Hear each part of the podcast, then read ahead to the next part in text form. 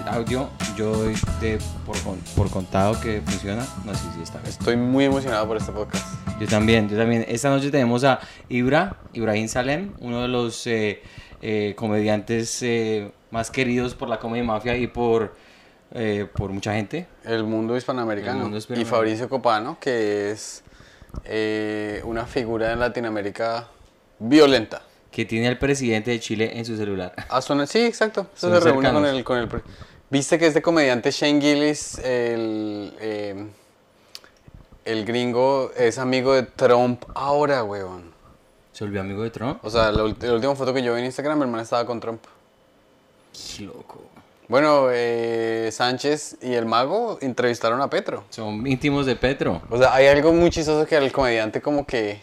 Ahí estábamos hablando con Fabricio de eso, que yo le estaba preguntando, yo le pregunté que si le gustaría hacer, si pudiese haber sido como músico, estrella de rock, o comediante, que prefería, y él dijo que músico siempre, porque el músico es rockstar, mientras que nosotros nunca dejaremos de ser payasos. sí, está muy buena la respuesta, sí es verdad. Nosotros, y además que tú nunca ves a un, ro- un- bueno, de pronto sí, a un rockstar como haciendo un show para tres personas. Sí, de pronto sí no, pasa. o sea, obvio, que, pues ha- hay una banda que me gusta a mí que se llama Hollywood Undead y los manes eh, escribieron una canción así como, sabes que son como un poco emo, entonces están así como que, ah, crees que eres mi fan, pero crees que llegué a la cima de una noche a la otra, pero yo hice muchos, muchos shows enfrente de amigos y familia. O sea, una banda de rock es igual a un man que hace open mics. Sí, sí, es Cogen cierto. el garaje y ponen los instrumentos y llegan 10 familiares obligados, weón. Sí, obligadísimos. Eh, ¿Sabes qué historia me gusta mucho? La historia de Ed Sheeran.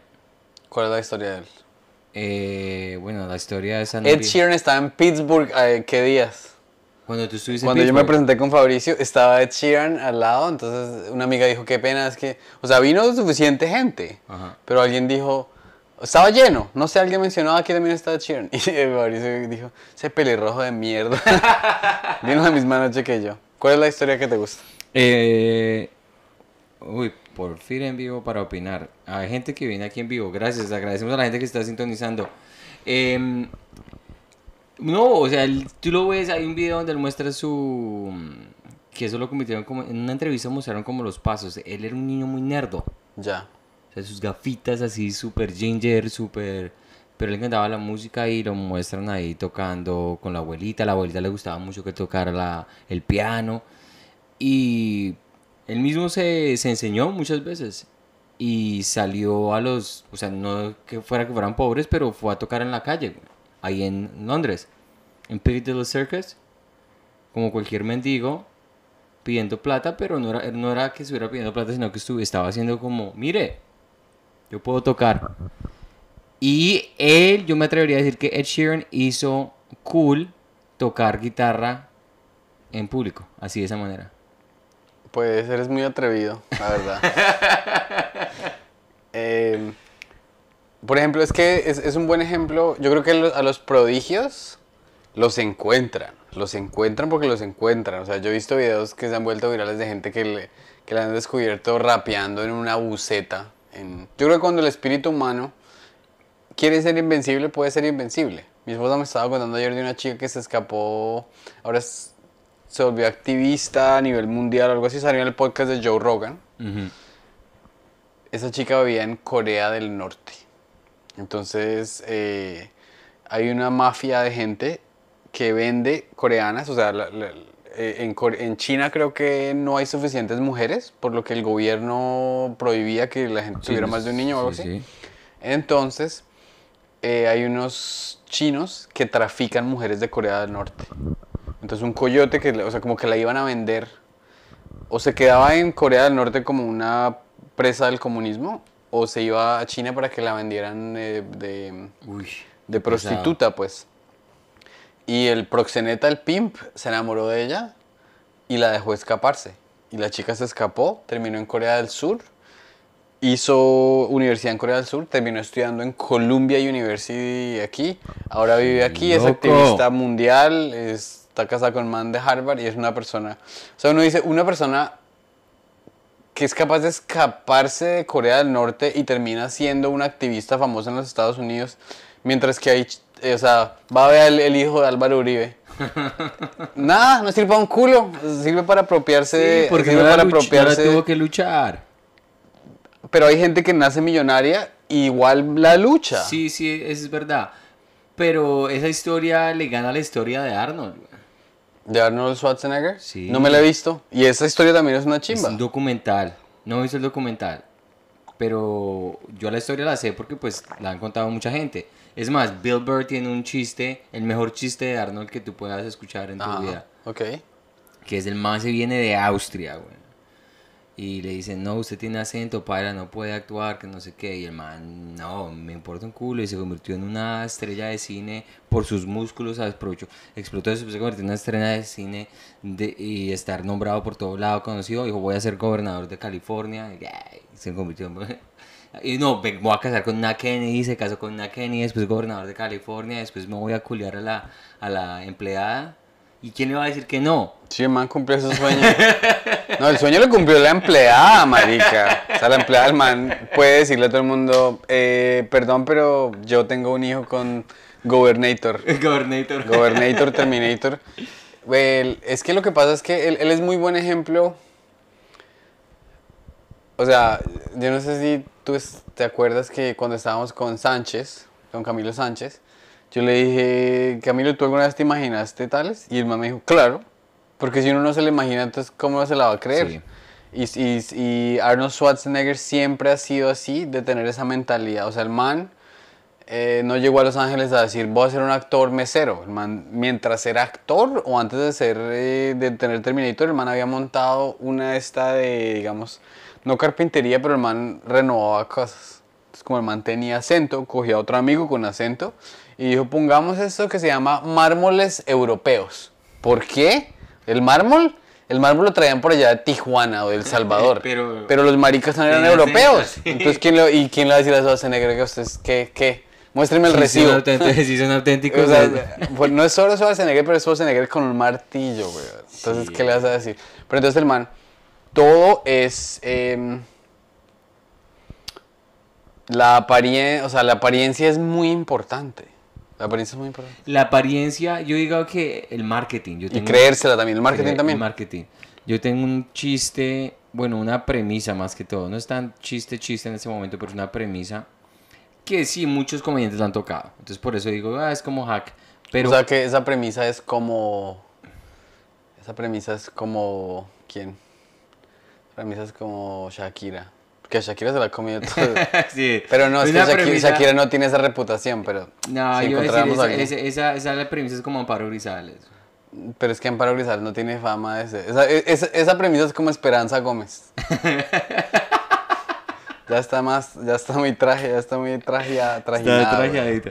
No, es que yo decía que Nueva York es el mejor caso de éxito, es el, el caso más exitoso de, un, de una estafa como ciudad.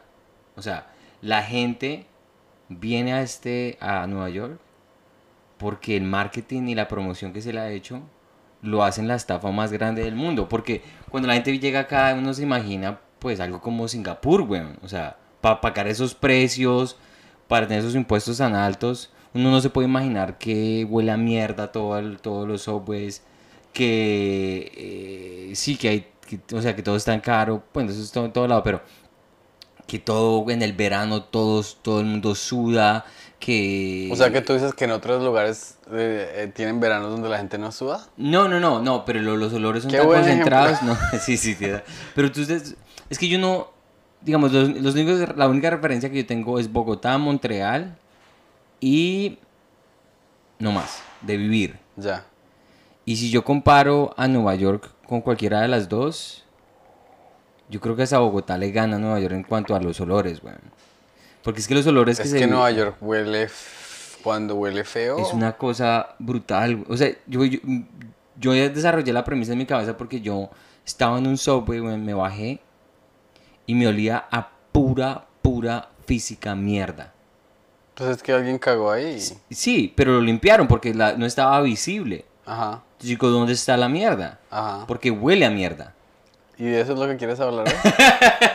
no, no. Yo vine como positivo. No, sí, sí. y- No, la premisa, la premisa era que, que, pues estamos hablando de marketing, que el marketing es brutal, porque si el marketing ha hecho que la gente quiera venirse a Nueva York y quiera gastarse el platal del mundo para pasar por todos sus trajines, debe ser, o sea, el marketing más brutal que existe. Yo creo que eso, o sea, este país es el país cumbre de volver todo un producto.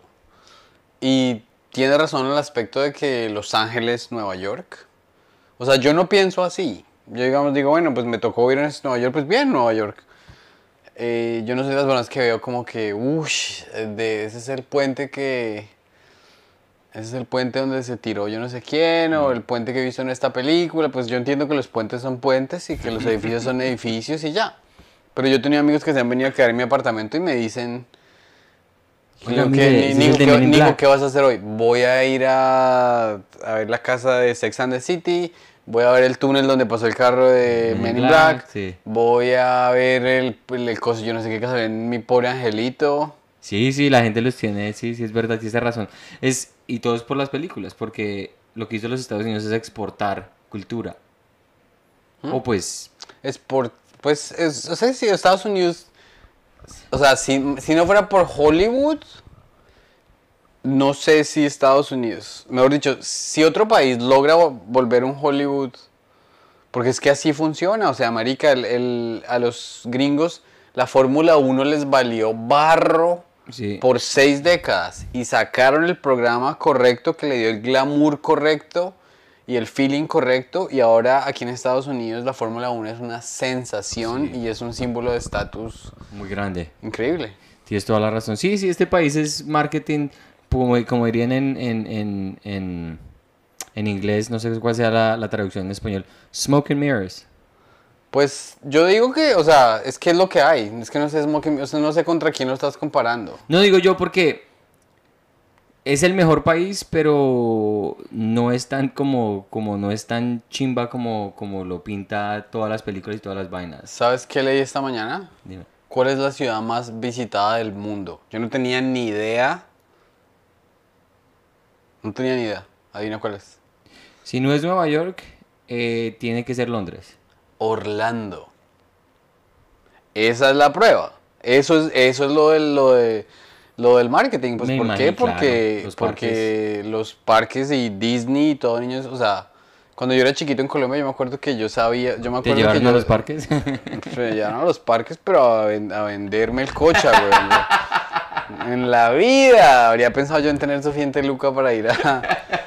para venir a Disney, ¿no? Mi compañerito que yo sabía que tenía plata, dijo, ah, mis papás me llevaron a Disney y yo, vea, pues, eso es- o sea, es.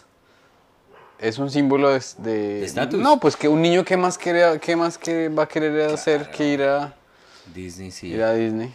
Am, bueno, aquí, la gente, aquí estamos diciendo, van a llegar los invitados, esperamos que lleguen los invitados, si no llegan no importa.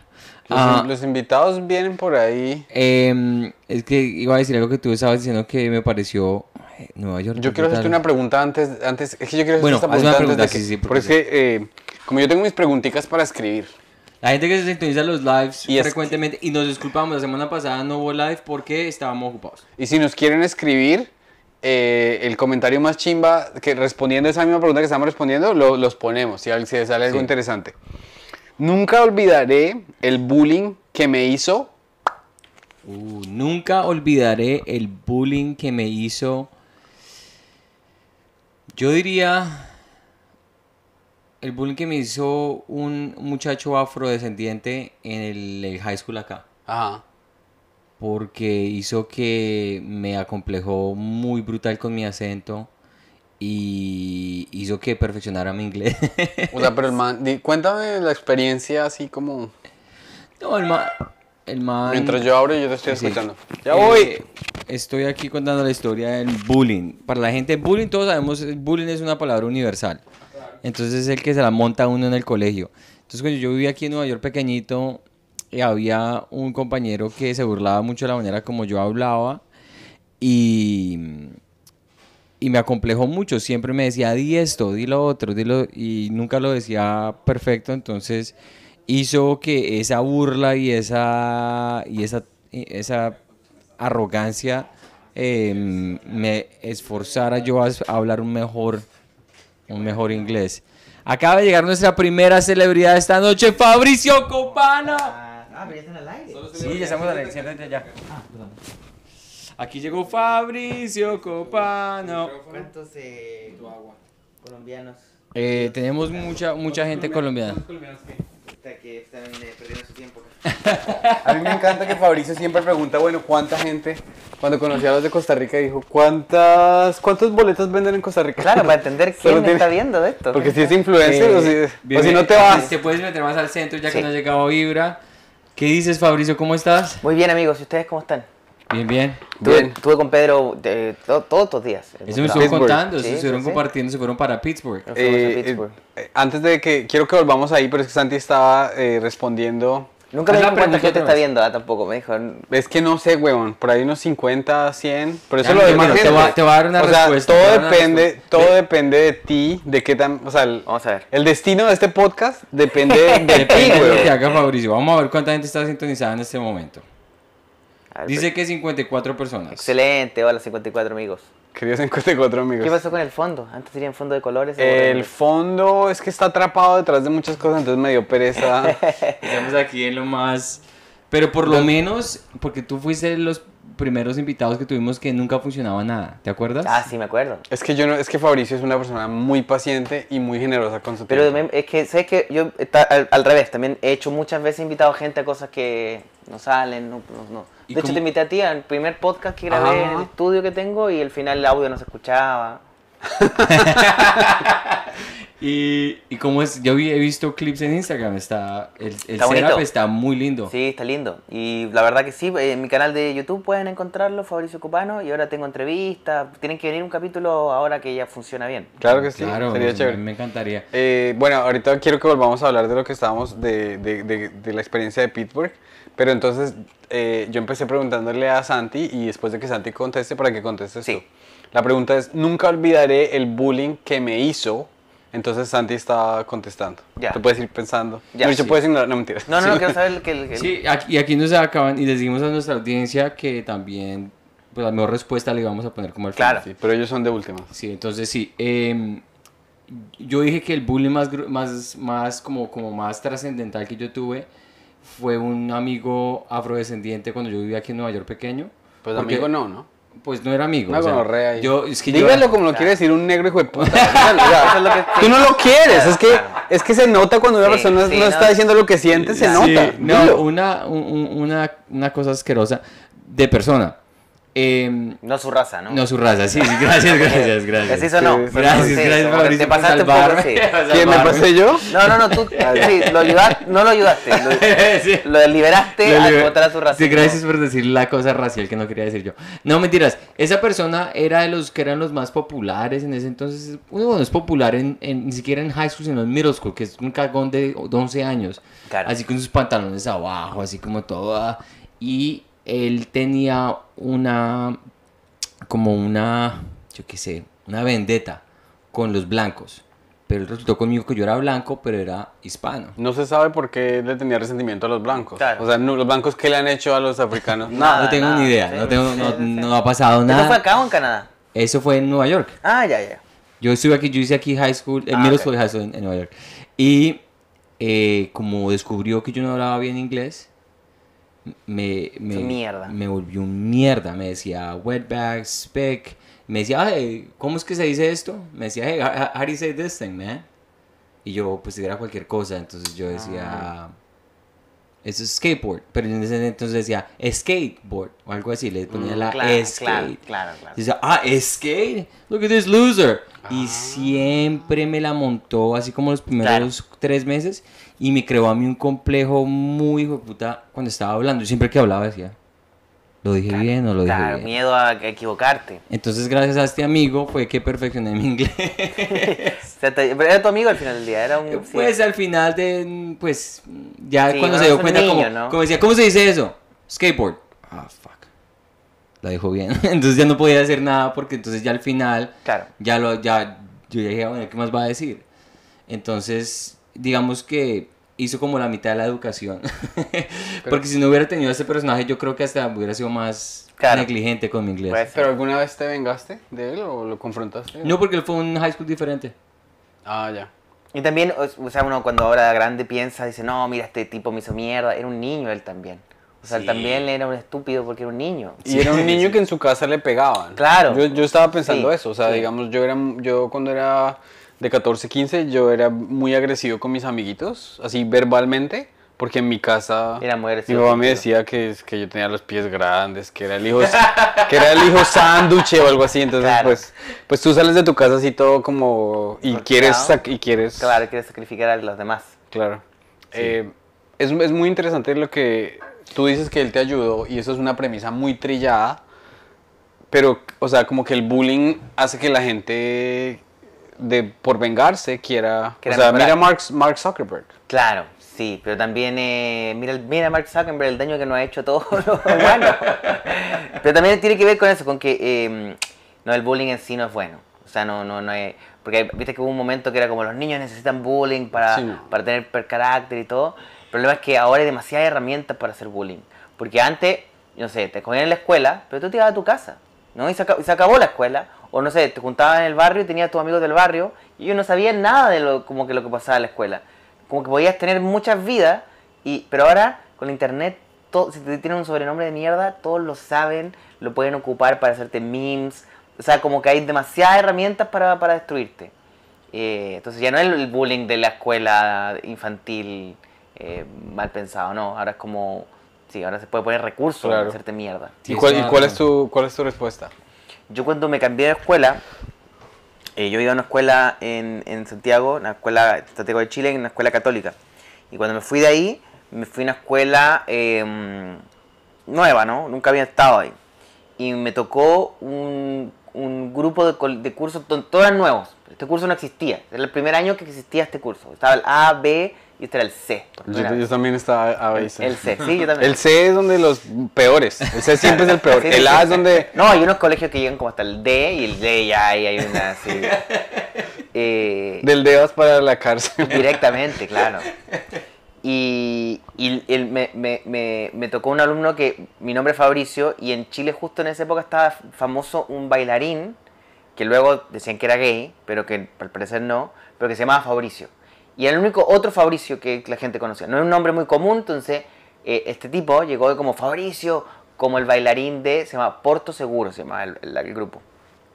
Entonces yo no me lo tomé mal, porque yo sabía igual que esto era posible, ¿no? Porque no me lo tomé mal, y yo como sí, yo también bailo, o no soy el que baila, jajaja. Y él como que no lo no pudo asumir como que yo no me enojara o que no... Entonces me intentaba algo más con, con Porto Seguro, ¿no? Y intentaba que, que los demás también me dijeran así, ¿no? Como que él de verdad quería que pegara, era como que él quería que este sobrenombre eh, la gente lo utilizara. Y no funcionaba, entonces iba como con distintas variaciones. Como se llamaba Porto Seguro, me decía como, eh, oye, eh, eh, Porto Copano, so, Soporto Co- Copa... O sea, entonces juegos de palabras entre mi nombre y Porto Seguro y ninguno pegó. Y me acuerdo que lo intentó tanto que lo rayaba en las paredes, como que rayaba así. ¡Qué loco! Y no, nunca, nunca. Pero siempre me acuerdo de él porque la única vez que alguien intentó con muchas ganas, como ponerme un sobrenombre, y, y- y la frustración me acuerdo de, de que nadie más lo seguía. Uy, ¿qué, qué será la vida de este hombre loco? Eh, ¿Cuántos años tenías en ese entonces? De haber tenido 12, 13, 13. Ok, pero eso nunca eh, pasó a mayores. No, nunca pasó a mayores. Es, es decir, es un caso de bullying muy gracioso porque no parece que te hubiese afectado. No, un bullying mucho, que ¿o falló. Es un bullying que Falló. falló. Pero me, me acuerdo con. Nunca lo olvidaré por, por eso. Porque fue un- como una. Nunca he visto a alguien ponerle tanto esfuerzo en que es pegar el sobrenombre de alguien. Es que parece que él iba a su casa y tallereaba, ¿no? o sea, como que a escribía. ver, que tengo algunas ideas. Tiraba como. Tenía como un, en- un board como con su. ¿Cómo se llamaba este individuo? No me acuerdo. No me acuerdo. Uy, te Pero- debe detestar porque eres súper popular. No, eh, y un gordo, o sea, cuando va a Viña del Mar, eh, ¡bu! y nadie lo escucha. Le escribe, le escribe a todos los carteles de Fabricio, Fabricio, el porta. No pegó. No pegó su sobrenombre. Qué rico. Y ahora tú eres el Fabricio, De hecho, que me más me ha- conocido que el Me bailarín. ha tocado jóvenes que, ponen, que me dicen como que bueno porque Ahora en referencia eres tú en vez del bailarín. Le salva- salvaste el nombre, Fabricio. vale el nombre Fabricio para, para Chile. Claro. ¿Y cuál es tu respuesta, Pedro? Ah, a mí me la hizo un amigo, weón. Un, un amigo. Porque que tengo comentarios que alguien está responderle diciendo que tú a- eres el que hacía a- a bullying. Ibrahim. ¿Quién Yo dijo creo, eso? ¿no? Sí, es verdad.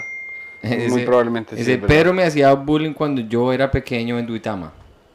Pero quién es, pues diga que. Pero diga eso es, me volvió despierto. Pero diga quién es, pues, pues. A marica, siete. A7. Maldito cobarde. por eso es que le hacía bullying por marica. No me tiras. Ese es lo lindo. ¿Quién es un amigo? Pues diga quién es. Debe ser un amigo mío. Es un amigo de Pedrito. Es muy lindo que, que, que la pregunta fue tan. El tiempo tan perfecto. Dijo, uy, este es mi momento para decirle a Pedro que me bien. bullying. Eh, a mí me hizo bullying un amigo del barrio, pero lo mismo. O sea, esas personas que hacen bullying cuando chiquitos, yo los veo ahorita, los de mi high school. Algunos alcohólicos, Claro, algunos super loser que no llegaron. Entonces, que con papá que se descubrió que el man era alcohólico, que les pegaba o algo así. Eh, nada, no era así como muy grave, pero era repetitivo. O sea, por ejemplo, mm, me dio por raparme y, y todo el mundo me decía que me oh, te ves muy bien rapado. Y yo llegaba y me decía, tienes esa calva un poco grasosa. O, o mi papá era, se sabía, mi papá fabricaba quesos. Ya. Entonces se sabía que mi, pues, eso no es muy fancy el que tus No, papás nunca. estén de productos No. agriculturales. Siempre Sí, se van a burlar. Sí. Entonces, como pues mi familia venía del campo y yo me llamaba Pedro, el man me decía Campedro. Campeón. Y a mí me dolía mucho. A mí me, Un buen nombre mí- para tu especial de stand-up. ¿no? Claro, creo, creo que ese fue el- como el primer como, chiste. en vez de Larry the Cable Guy, tuviera. El primer chiste que se me volvió. Mira, el, el bullying retorna y tú se estás riendo ahora, güey. El primer chiste que se me volvió viral en TikTok fue eso, que, que yo estaba hablando de, De de ese la vergüenza que le tenía chiste es muy bueno. a mi nombre. Porque le agregaste muchas bandas de chistes. Ese chiste es muy poderoso. Y lo que pasa es que ese chiste me pega directo Claro. a, mi, a mi trauma. Claro. Porque claro. yo vivía en Eh, el compadre se, dice- se llama Andrés. ¿Alguna vez? Andrés. Andrés. ¿Qué? Uy, es que ese Quesitos. bullying fue ni siquiera. Que ni siquiera haciendo quesitos camperos. ¿no? Quesitos O sea. Es que aquí se Hay una buena aquí- marca de quesos también, Quesitos Campedro. Yo me compraría unos quesos Campedro. ¿No es cierto? Pregúntale, Andrés, por Dios, dime el apellido. Andresito, dime el apellido por y, favor. y la manera en que te hice bullying. Andrés, Eh, necesitamos tu, tu apellido y tu cédula de ciudadanía. Mi quesitos campedros se suena muy Suena bien. muy bien, los quesitos Mi- Campedro. Creo que cuando haga camisetas voy a vender camisetas quesitos campedro. A mí me decían en el barrio quesitos también. También y eso quesitos, no me gustaba. Es que, es que una- un apodo quesitos Sí. tiene ternura, pero tiene tanto. Tiene bullying, sí, tiene. Tiene bullying. Ahí anda, ahí anda Campedro. No, no, no, quesitos. Sí, o sea, Quesitos. Es eh, que los, y los nicknames eran muy. A mí me tenían uno cuando yo volví a Colombia. Como yo era rubio, me pusieron la mona. La mona. Pero la eso es bueno, o sea, eso es- Pero me, me pusieron un adjetivo de femenino. O sea, Ah, pues claro, es que Me decían eh, la mona. Los mexicanos siempre dicen como pendeja, esa pendeja, esa marica. Pero la mona me dejaba como muy. Pero la mona era porque eras como una mujer. Eso es lo que te querían Exacto. decir. Claro. Entonces decía la mona. mi, mi papá tenía una fábrica de quesos y se llamaba El Francés. Ya. Se llamaba El Francés porque mi papá cuando se emborrachaba, se emborrachaba tan feo que los amigos no entendían lo que le estaba hablando. está hablando Me parece que estuviera hablando francés. Entonces, eso es de, Eso de, sí. de ahí, ven- De ahí de vengo yo. De ahí vengo yo. Claro, eres Campedro. Aquí- aquí- Soy Campedro. Soy Campedro, 100%. Eh, nos pregunta, Mauro Rosso nos pregunta dónde está Ibra. Ibra, a propósito, y pues, pre- buena pregunta, huevón. Eh, de- ya que ya viene. em, Tú te conociste. a propósito, a propósito, antes de que se nos olvide toda la gente que vea esto antes del miércoles, este miércoles 12 de junio, eh, Ibrahim tiene un show en de Antigua, entonces se meten a Eventbrite y busquen Ibrahim Salem. Mauro, Va a si puedes estar poner aquí el en link Queens. sería bueno. Nosotros estuvimos ayer, eh, estuvimos ayer en, en Broadway Comedy Club con Ibrahim y tiene un show nuevo, así que si ya lo vieron, vuelvan a ver porque está, el show está, completamente nuevo buenísimo. y está buenísimo. Fabri, tú tienes un show el, el 12 en... en, en- Bueno, el 2 estoy en Boston. el 12 estoy en Ese Boston. es en español. Pero luego tengo eh, Joke House. Ay, en ¿sí puedo ir? ¿Puedo ir claro, contigo? Claro, Ok, encantado. ¿vas- ¿Vamos en carro? Es de o- dos horas, es ¿Carro? súper cerca, sí, Es sí, cerca, sí, ok, sí. listo. El 19 de julio. Luego Washington el 21, el 22 también Washington DC. Sí, el- tienes, mejor démonos el website. Eso, en Eh, eh, fabriciocopano.com. Sí, exacto. Yo, yo les digo que yo le abrí los shows a Fabricio, eh, le abrí un show que hace en Pittsburgh. Sí. Y estuvo buenísimo, una hora ya en inglés, entonces, y tienes un tour bastante, o sea, tienes Sí, un, montón de ciudades. Ya sacaste Sí, la, hora, sí, la sí. horita en inglés. O sea, es- es- es- la hora está, pero la estoy refinando en, la, en todos estos shows, acá cambiando, va como agarrando más forma y la verdad que va bien, me gusta. Claro, Qué entonces para la gente que vive en Boston o para cualquier latino que viva aquí en Estados Unidos, cualquier persona que vea esto, que quiera ver, fabriciocopano.com, hay un tour nacional por todos los Estados Unidos. A propósito, felicitaciones. Muchas gracias, amigo. Estuvo muy bueno, lo pasamos muy bien en Pittsburgh. Sí, la pasamos muy sí, bien. Sí, sí, estuvo Sí. bonito Pittsburgh. Eh, ay, ahorita querí- yo quería hablar con Ibrahim porque Ibrahim tiene un chiste larguísimo sobre una historia. No sé si tú has visto a Ibra hacer stand-up. sí, muchas veces. Él- y e Ibra, las veces que yo lo había visto hacer stand-up, nunca hablaba de tema sexual. Ah, ok. ¿Sí me entiendes? Sí. Como que nunca se acercaba a eso desde mi punto de vista, desde su, en primera persona. Y ayer hizo un eh, chiste cuyo hilo de suspenso era si la persona, porque la persona hablaba así, si la chica con la, porque la chica lo estaba cogiendo durísimo y todo, entonces como que el hilo de suspenso era que si él no, que si él sabía o no si esta persona era transgénero. Ah, ok. Ok. Yo, yo sé Que sé- te Ush. acordaste. Sí, eso mejor lo dejamos. Sí, sí, sí. Ok, dejémoslo. Eh, Eh, sí, muy buen chiste. cuéntanos de- Pedrito, antes de, que, antes de que sigas ahí, Ajá. aquí el, el apellido del compadre es Díaz y que le decías que tenía brazos de obrero. Andrés Díaz. Necesito más referencias. Le arruinaste la vida, así de John. bloqueado que dejaste Andrés. Imagínate el dolor para él. Pero O sea, tener- la vida. Tener brazos de obrero es excelente porque tienes Claro, brazos fuertes. porque En trabaja ese muy duro la entonces, sí, o tierra. sea, Andrés, de pronto lo- te tenía envidia, Andrés. Y cuéntame más de, de dónde te conozco, o si eras obrero de mi barrio o qué. Sí. No, si Eh, existes. Si no, sí Sí existe. Claro, Sí si Andrés. Díaz. No, yo tengo una novia que se llamaba Andrea Díaz. Que ¿Una no, novia? Pues fuimos novios como una semana. Pero. Ah, o los noviazgos de colegio. De, te vi que estabas bostezando. Te ofrezco café. ¿Quieres más agua? Eh, sí, te voy a pedir más. ¿Café? Un café mejor. Un café, listo. Continúen ahí, muchachos. Entonces, eh, ese fue el peor bullying. Yo, el- el- lo que sí, yo hacía, hacía bullying. Sí, bien, claro. hablemos de eso. Hablemos ¿Tú de sí hiciste bullying? Claro, claro, Tú claro. eres, tú tienes una lengua bastante venenosa. Pero tú hacías, o sea, te hacías un bullying psicológico porque no me imagino tú siendo así como físico pegándole a alguien. No, no, no, no, jamás físico. Pero de hecho muchas veces no, no solo no, no, no hacía bullying ni siquiera yo, sino que yo decía los chistes y tenía un amigo que, que, que yo, yo le decía los chistes bajos y él los decía fuerte.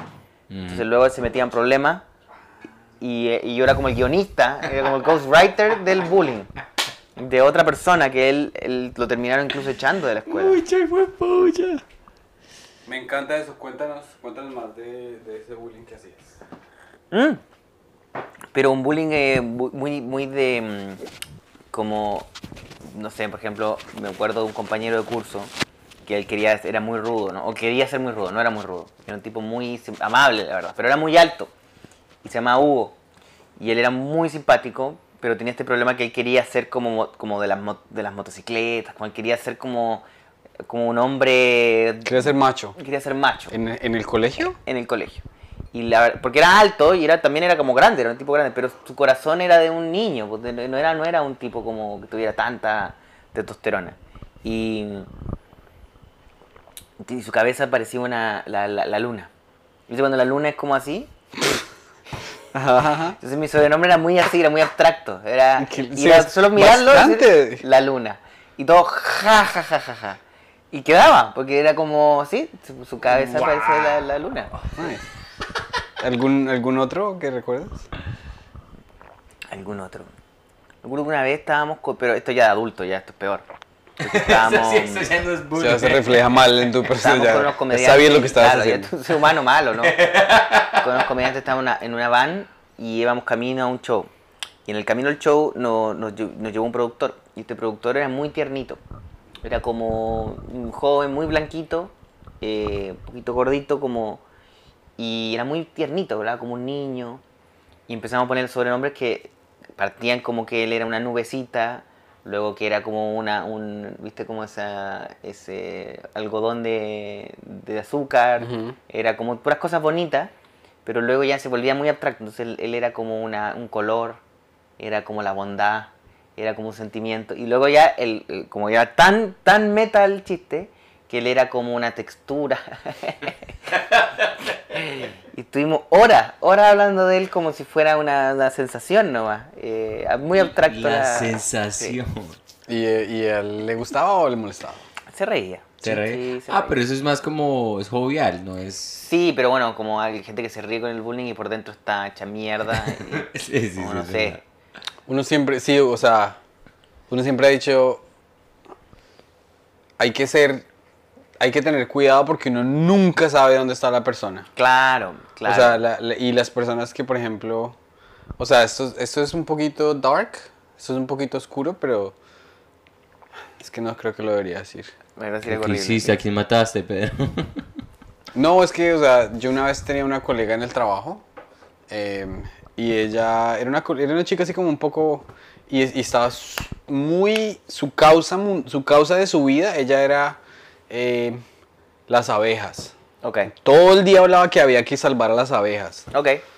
Eh, ¿Qué hiciste? y yo le dije, ay, o sea, yo me burla, yo me reía y decía, háblame a las abejas, pero yo, o sea, como que era burlón con ella. Sí, sí, sí. Y la chica pues ya no, o Abandonó sea, las abejas. abandonó el mundo, ella, Chiquito la vida. sí. La mataron. Pero no fue por lo que, no, no, no, no, no, obviamente, Claro. obviamente que no fue Le mi culpa. mataron las abejas que tenían la Obviamente que no fue mi culpa, pero eso me hace preguntar como que, puta, siempre hay... Bueno, es que eso es lo terrible, porque en el fondo uno no sabe qué enfermedad, o sea, uno hace un chiste, pero no sabe si la otra persona tiene algo que, como no sé, otra patología, digo, puede ser depresión endógena o algo que esto simplemente la empuje hacia el abismo y que sea... Claro. O sea, no es la intención de uno, porque uno quiere pasar un buen rato, que alguien se ría y quizás, no sé, ser pesado, pero por un minuto, no algo como sí. personal. Sí, sí, claro. Pero uno no sabe que eso gatilla en esa persona otra cosa que está escondida. Es difícil. Por eso yo creo que uno siempre tiene que limitar el, este, como este bullying o no sé, qué sé yo, este humor un poco más a los amigos. A los amigos, gente claro. que uno conoce, hay gente que incluso si le hiere te va a decir después, como ahí te pasaste. Claro. Pero no... Claro. Claro, me, me ha pasado a mí, bueno, igual la- hay una como una ley medio invisible, ¿no? Pero yo siento que las celebridades como que uno puede burlarse de ellas sin miedo, ¿no? O sea, digo, como de Tom Cruise, hacer un chiste de Tom Cruise es como, no, pero hay que pensar en sus Porque estás sentimientos. haciendo el pun- punching porque- up. Claro, porque estás pegándole a los que están arriba. Pero en Chile pasa que las celebridades actúan como que ellos fueran ciudadanos cualquiera, que no tienen ni un privilegio.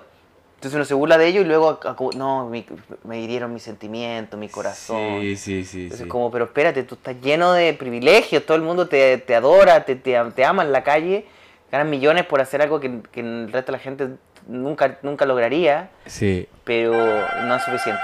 Llegó, llegó Ibrahim. Sí, es muy chistoso que tú digas eso porque sí, cuando uno piensa, cuando cuando uno se está burlando de una celebridad, eh, es como, no sé, es como, como digamos cuando Taylor Swift, no sé, no sé si fue Taylor Swift o una de las ar- artistas populares acá, que estaba muy, muy comprometida con el wage gap y Claro. con el, ¿cómo se dice? El- la diferencia de sueldos entre hombres y mujeres Sí, sí, sí. y toda esa vaina. Y estaba totalmente... eh, Involucrado, le Involucrado, enojada, o- o- Fabricio, ¿Cómo estás, Ibra? ¿Cómo estás? ¿Cómo te va. Señoras y señores, tenemos a Ibrahim Salem. Ahí te puedes estamos, sí, sentar. claro. Ya estamos en- en televisión. Ibra, Ahí Ibra. hay un Ahí, cable. El micrófono está ahí, Ibra. Póntelo ahí. Y mira que ahí está, mira para que tú sepas, ahí está tu, tu marco, Ibra. ¿Cuál? Ahí te ves en la Listo, camarita. Hola, Marco. Tienes que hacer un poquito más, más aquí. Me hago la derecha. Ah, Ay, entonces, mira, mensaje tuyo. Yo sé que me escribí y era El tú. mensaje mío, sí. am, Estábamos hablando de, Estamos hablando estamos de hablando de bullying. Eh, Fabricio nos contó el bullying que le hicieron, el bullying que hizo él. Santi estaba contando eh, y, un, y un, invit- un amigo ahí de... me Debe ser de Uitama, dijo que del bullying que le estaba haciendo yo. Usted Eh, hace bullying, claro. Yo... ¿Tú crees Sí, que- que claro, alguien le ¿usted cree que- porque ¿se nota o qué? Un poquito, sí. Sí, no se nota. En comparación, ¿no? Porque es que él es como muy... No, a él le hacen bullying, eso es la diferencia. A él le sí, hacen bullying. a esa gente le Yo, hacen bullying. yo les voy a decir así en A mí me han breve. hecho en- bullying los que hacen comentarios acá. Sí. En breve, el- el- el bullying.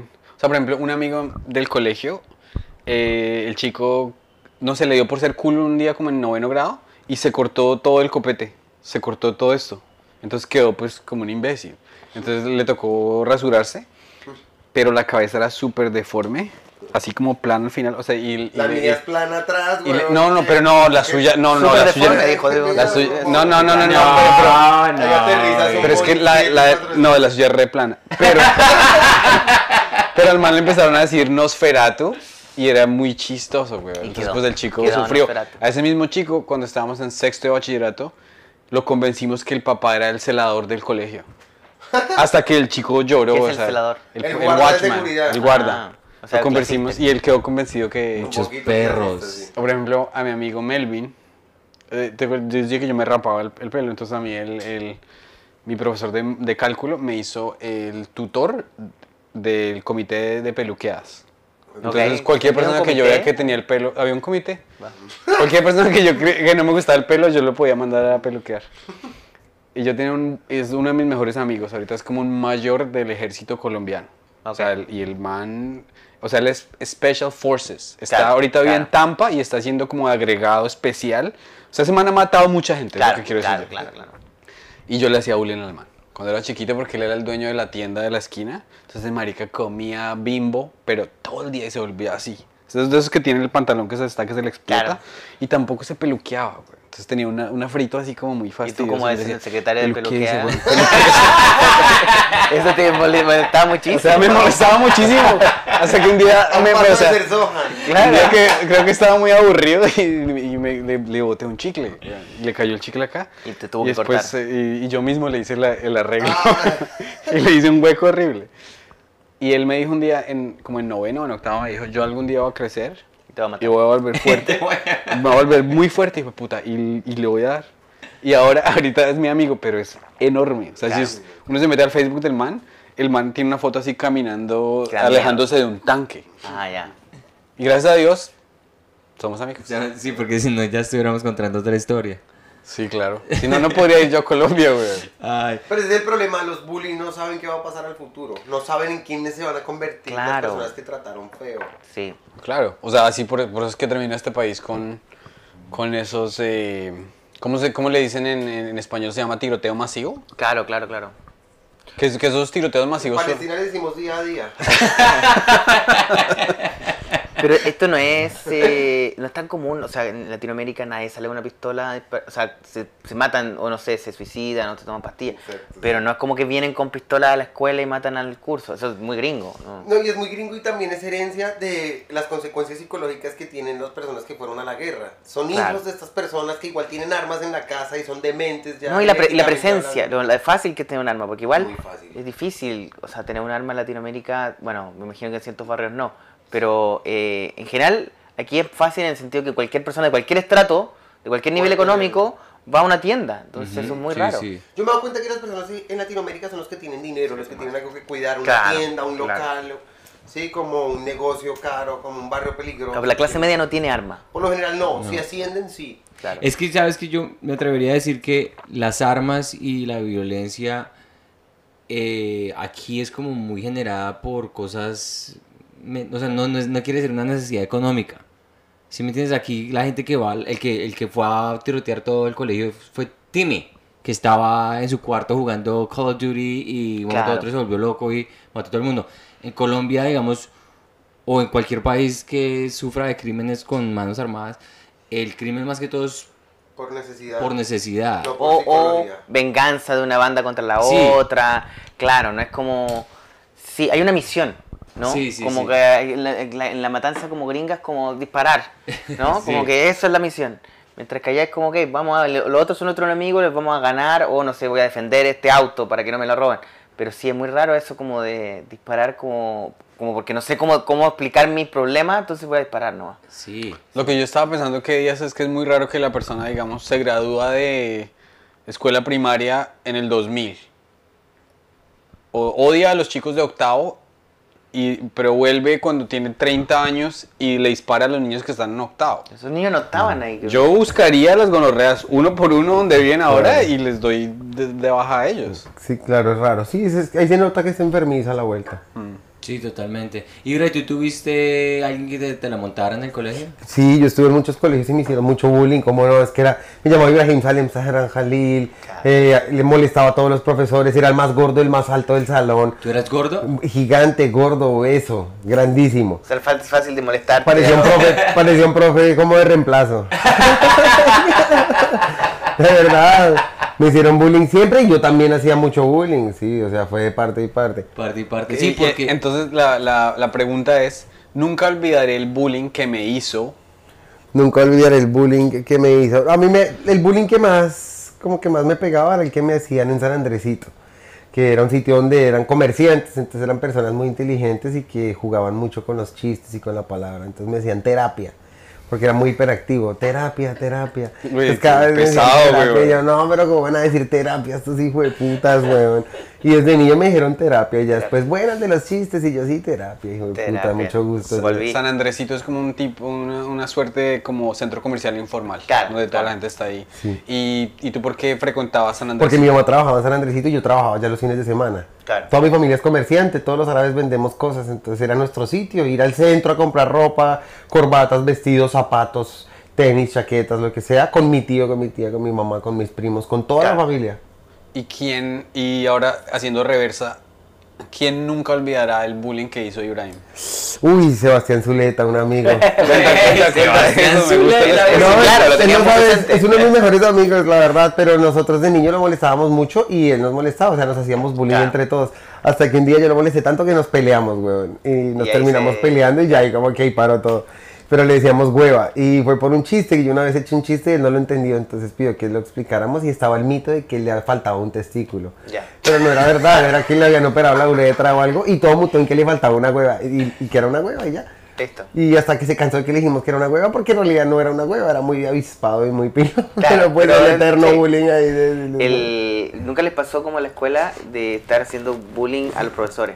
Que eso es lo- como el curso, ¿no? El curso de todo el colegio haciendo bullying a un profesor Sí. y cuando se ponía a llorar. Sí, obvio. No, Uy, son profesores. no, llorar. por favor, cuéntenos. sí. No, no lo hice yo, sino que yo, Yo estaba sí. en el curso y, la- y la- y la- era, ella no podía avanzar en nada. O sea, era como, hola, bu. era como que no, podía- no- no había ni un centímetro, no me dejaba ni un centímetro. Hoy día vamos a hacer. Y le tiraban algo a la cabeza, se daba vuelta. Y le- o sea, la, su vida era una pesadilla. ¿no? No, no podía avanzar ni un milímetro sin ser bulleada, golpeada. No porque, no sé, quizás estábamos muy cansados, habíamos estado muchas horas en la clase. Ella también como quizás era nueva. Algo pasó ese día y me acuerdo que en un momento se sentó y empezó a llorar. Y todo así como, oh. Y se fue. Y claro, después volvió como otro profesor, así como, oye, lo que hicieron llorar a la... Y todos como, ok, bueno, será. Me imagino que se le pasará mañana. Y porque además que como Sí, eso los niños son crueles, los niños son crueles, Y- y y Los adolescentes y- son- y y los- cuando los grupo no de hay 13 responsa- no responsable. Entonces, nadie se sintió mal, sino que la- todos se sintieron mal, pero un poquito. ¿no? Como que se, distribuido entre 40 entre niños. 40 niños. No, nosotros éramos unas gonorreas. Yo tuve un profesor que hice echar, un profesor de matemáticas bravo. También lo hice como romper cosas contra los pupitres de la rabia. Lo, lo destruiste, le rompiste el alma. Sí. Y esto, y, y- Y era muy niño, yo estaba en tercero, cuarto. Era muy niño. Uy, juepucha, eso sí es. Porque es que ten- no, yo era los que tenía miedo a los profesores. Yo no me atrevía a decir nada de vuelta. Yo era como, la autoridad es el profesor, yo no voy a decir Se nada. nota, güey. Sí. sí, no así de lejos. Y, y yo nunca tuve esa experiencia. O sea, nunca vi que ningún profesor que yo haya tenido se la dejó montar. Ah, claro. Nunca vi eso. O sea, Sí, eso depende del profe, del temple. En los Sí. ojos se sabe. Sí, hay algunos profesores que además que, bueno, hay algunos que llevan 30 años, entonces saben cómo Lidiar con todas estas mierdas, sí. claro. Mientras que hay otros que están partiendo, o hay otros que no tienen carácter, no. no ¿Alguna vez le, tuviste miedo a un profesor? Miedo no. Sí. ¿Tú miedo- sí? Sí, a, a Yolanda. Yolanda. Sí. ¿por qué? ¿Qué- qué? Yolanda. Ahora le tengo miedo yo también. que lo dijo. Yolanda era una profesora que era como la mamá de varios profesores del colegio, era un colegio adventista, Ya. entonces era un colegio extremista, católico extremista. Claro, claro. Y pues yo era muy rebelde, entonces me ponían a cantar canciones como De Jesucristo. y esas vueltas y yo no, es que yo soy musulmán. Y llamaban a mi mamá, es que su hijo dijo que era musulmán en un rezo. Y mi mamá, es que es musulmán. no, había, como. Y me semi-escolarizaron, me echaron del colegio. Mi mamá dijo, no lo voy a dejar en la casa, entonces me llevaron al colegio, hasta en el colegio sin poder entrar a clase. Wow. Ella no me quería para nada, Yolanda. Yolanda. Pues yo sentía que no me quería. No, vieja de mierda igual. es mal Yolanda, porque ¿cómo dejar un niño ahí? un niño, sigue siendo un niño, no, no. Claro. por- un niño musulmán, sí. No le quita a los niños. Claro, pero no es un buen niño, va a ir al No, infierno. pero- pero- el niño es igual la religión equivocada, pero me preocupa que ya vea esto, que ya vea esto porque igual yo me comporté muy mal en ese colegio. Sí, yo le partí el brazo a un niño en ese colegio, por ejemplo. Él Marica, tenía el brazo también. fisurado y le tocó la cola a una amiga y yo fui como a vengarla, a Joana, Ah. que ya en paz descanse, falleció Joana hace poco. Por ella también pasó otra cosa. Eh, y yo le di la mano a él y se la apreté muy duro y volví, se la fisuré. O sea, como que él había llegado con yeso. Si le quitan el yeso, me da la mano y vuelve con yeso otra vez, weón. No. Y fueron varias cosas así, Yo, weón. yo tenía un compañero de curso, me acordé de esta historia. Porque yo, yo- bueno, mi colegio no era muy bueno. Y había un compañero de curso que eh, querían sentirse un poco más como delincuentes, ¿no? No eran, no era, era como clase media baja, pero no eran así peligrosos, ni mucho menos. Pero había un compañero de curso que quería hacerse una, una cicatriz, ¿no? Como que quería hacer una cicatriz acá porque pues, sentí- que sentía que se iba a ver bien. Entonces eh, fuimos al laboratorio y había unos vidrios rotos. Y me dijo, ¿me podría hacer una cicatriz acá? Como porque quiero hacer una- un cortecito acá para que... que- Y yo hice así, ¡ta! ¡fa! Y le corté casi la mitad del brazo con el pedazo de vidrio. Y él decía, no, si está bien, como es justo lo que yo quería, pero estaba desangrando. Y, y nunca voy a olvidar como toda la sangre que le caía, se le caía, le caía. Pero qué chévere poder sentir eso haciendo que el otro se lo permita a uno. No, de hecho él, él como que actuaba como que él lo quería, eso. Por Pero eso. obviamente no quería, o sea, él quería un cortecito acá. Y tampoco es que yo lo hice a propósito, sino que no me di, que es cuando, ah, bueno, lo fácil que es cortar carne humana. Eso es lo que no... no. Esta historia me recuerda después del colegio de Yolanda. Yo llevé una navaja porque mis amigos en el barrio empezaron a tener navajas y era muy fácil adquirirla. Uno iba a la esquina, a la ferretería, una navaja, 5 mil pesos. Y una navaja hermosa, güey. Claro. Esas que se abrían así, tenía como un corte como de samurái, yo no sé, era muy exótica. Y yo la llevé y le se la mostré al que se sentaba a mi lado, que era Hugo. Y yo saco la navaja, se la muestro y lo corto acá, güey. Y hago un hueco acá y fue como, ah, lo apuñalé sin culpa. Claro, claro. Y él fue como que lo pensó mucho para ver si iba a decir que yo lo apuñalé o no. Y fue todo el día rogándole, Hugo, no diga que yo Que yo esto porque usted sabe que fue sin culpa. Y Hugo, al final de cuentas, terminó yendo. Y después yo fui y escondí la navaja. Y después me llaman a coordinación y me sacan la navaja. Y yo, ah, pero ¿cómo supieron? Pues obvio uno no piensa en las cámaras ni nada. me imagino yo ahí en la cámara guardando la navaja en la basura. Pero algo Ah. muy interesante, digamos, ahora, en, esos, en ese entonces cuando no había celulares donde está grabando todo, uno como que podía hacer cosas más Claro, delincuentes. claro. Pelear, dejar a alguien una cicatriz, apuñalar a alguien. Ahora yo me imagino que lo hacen igual y que lo graban y lo suben, ¿no? No, Sí. ahorita todo lo graban. Me imagino que yo hubiese estado echando cicatriz y alguien me dice, mira lo que hizo. Ah, sí, existiría. eh, creo que eso pasa cuando los... Yo leí sobre una, una chica que se había suicidado hace poco en Nueva Jersey porque le hicieron el bullying y filmaron el bullying y en la nota de suicidio la chica le dijo a sus padres eh, no quiero volver al colegio porque no quiero ser la niña de la que se burlaron por X. Uy, Entonces sí es más delicado. Pero uno hace muchas... Yo también le rompí el brazo a un amigo mío, marica, pero sin culpa. Yo, O sea, ah, él, eh, iba en- venía, eh, venía la profesora, o sea, el man dijo, voy a acapar clase, voy a acapar clase.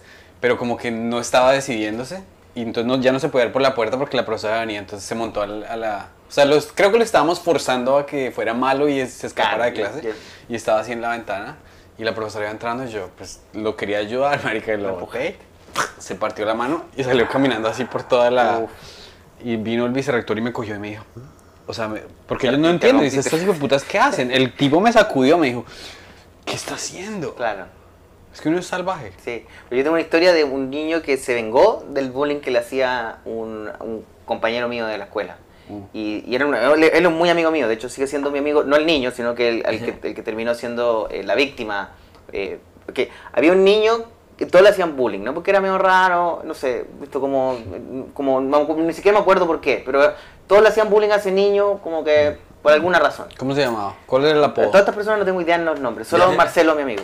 Pero era un niño que él estaba en la escuela y que siempre él le hacía bullying, ¿no? Como que lo trataba de que era un niño feo, no sé, cualquier estupidez. Entonces siempre le hacía bullying a ese niño constantemente, por alguna razón aparente que no recuerdo. Y le hacía bullying, le hacía bullying, le hacía bullying. Y un día eh, venían de vuelta y se, lo topó en el baño. ¿no? Estaba en el baño de, de niños y estaba él y había un montón de otras personas, digo, habían otros otro, otros como del mismo curso. Y empezó a hacerle bullying de nuevo a este niño. Y como que el niño le dijo, eh, dame una papa frita, porque tenía una, como unas papas fritas. Y le dijo, eh, sí, como si me masturbas. Y todo, ja, ja, ja, ja, ja. Y el niño dijo, ah. Pues se salió de ahí, fue a la rectoría le dijo, me acaba de decir en el baño un niño mayor que si lo masturbo me iba a dar una papa frita. Y cogieron a este otro chico y lo tuvieron que echar de la escuela. Uh, Porque es muy fuerte la denuncia, o sea, claro, claro. todos los profesores sabían que él no, lo- no era que lo habían cerrado en un baño y le había dicho cómo te voy a violar. No, Solamente. pero sí, hay un- como fuera toda la historia de que yo fui al baño y me dijeron, oye, mastúrbame a cambio de que yo... te-". Listo, tengo que echar a ese joven de la escuela, por mucho que haya sido un chiste, no sé, una estupidez que dijo y un imbécil. Pero sí, yo dije, ese niño es un genio. Claro. Porque Claro dijo. Claro. no es que tampoco como que le insultó de vuelta, no, dijo, ok, esta información es. Con esta información me lo cago a este hijo de puta. Sí. Claro. Y lo logró. Es que yo Y, no. y o sea, Marcelo, y ese es tu amigo. Y Marcelo es mi amigo. sí. Así, así empieza una feminista. Con, con el- con ir al baño. con, con denunciar.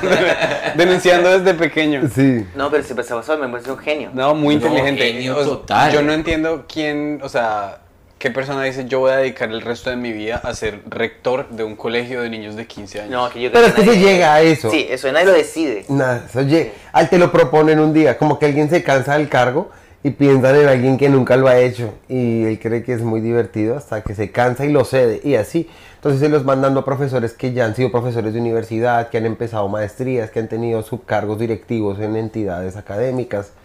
Se lo dan a alguien sí. que se crea que lo puede hacer bien. El, el chico que, cuando yo estaba en sexto, había un amigo que se llamaba Germán González y él, yo sabía que él le iba a hacer un vago. Y él cogía, abría el corrector y empezaba a hablar el corrector y me decía, ¿quieres probar? Y yo, ¿por qué, güey? O sea. ¿para qué? Y la última vez que supe de él, ahora es rector de un colegio. Porque... No diga eso en cámara, güey. Todos los niños, marica, el rector hace lo mismo que nosotros. El colegio La Salle. Pero, eh, pero él, él no se lo ganó por mérito, sino porque se casó con la hija de un tipo que era dueño del colegio. A mí qué me importa. Es que mire que, No, mire que la, la monarquía no es tan, tan desuso como uno cree, sino que ha mutado de instituciones. Eh, yo me doy cuenta que ya no hay reyes casi ni nada. De pronto la reina Isabel, que falleció hace poco, Claro. y la monarquía española, y la jordana, bueno, algunos países árabes. Pero los colegios son monarquías, ahora me doy cuenta, como que los rectores son esposos, y los hijos son los profes, y los nietos los estudiantes. Yo estudié en varios colegios que operaban así. Sí, sí, sí, sí. Sí, claro. Pues claro, porque Horrible. un colegio, nadie eligió al rector por voto popular. ¿No? Simplemente. O sea, y tampoco como que debía ser por capacidades, que eso sería lo lógico, ¿no? Es un negocio. Sí, porque un rector no sabe matemáticas, no sabe biología, no Puede sabe ser. nada. Pero es que es muy raro porque... O bueno, sí, eh, no No. generalmente. Yo, no, yo lo que no entiendo es como, cómo un adulto se somete a ser o- Odiado, odiado por tantos niños por al tiempo. niños, y no por mucho dinero tampoco. Mm. Y, y- pero, o sea, yo me acuerdo un, un profesor, o sea, un inspector, inspector de la escuela, eh, la, la primera que fue la católica, y él eh, se tiñó el pelo. Y tenía el pelo cano y se lo tiñó. Y se lo tiñó mal. Entonces azul, como azul. Nunca más lo dejaron de molestar, pero toda la vida como por el pelo que tenía en la cabeza, que la que había pasado en la cabeza. Y él era un adulto, o sea, ahora lo veo y pienso, claro, nosotros tenemos como 13 años, 12 años y lo, y lo tratábamos como un idiota. O sea, y es que los niños intuitivamente saben quién es un idiota. Porque, por ejemplo, yo al, al rector de mi colegio lo respetaba muchísimo. Se llama el, pa- el padre Carlos. Tenía una camioneta así Volkswagen de esas viejas. O sea, era la única camioneta color azul cielo que había en Duitama. Y en, en el, en, el, en la cuadra donde las prostitutas, es que supuestamente todos los sábados, ahí está el padre. Porque la Habana Azul estaba ahí. Sí. La Habana Celeste perder, era la única de la ciudad y, Y cuando, estaba nos, ahí. y cuando nos graduamos de bachillerato, el padre nos compró unos, unas canastas de cerveza, chicos. O sea, Vaya. se puede ser rector y se puede ser profesor, pero siendo Claro. buena persona. No, yo también tengo profesores a los cuales admiro y les tengo Yo mucho también, cariño. hay unos bestiales. Claro, como que también pasa eso, digo, no, no es que uno humillaba a todos, pero sí tenía un radar muy claro. Pero eran muy Sí. pocos los grandes profesores. Sí. Sí, ¿Ustedes alguna vez se enfrentaron con un profesor? Claro. yo sí. Ya sé la respuesta. No. Yo, obvio.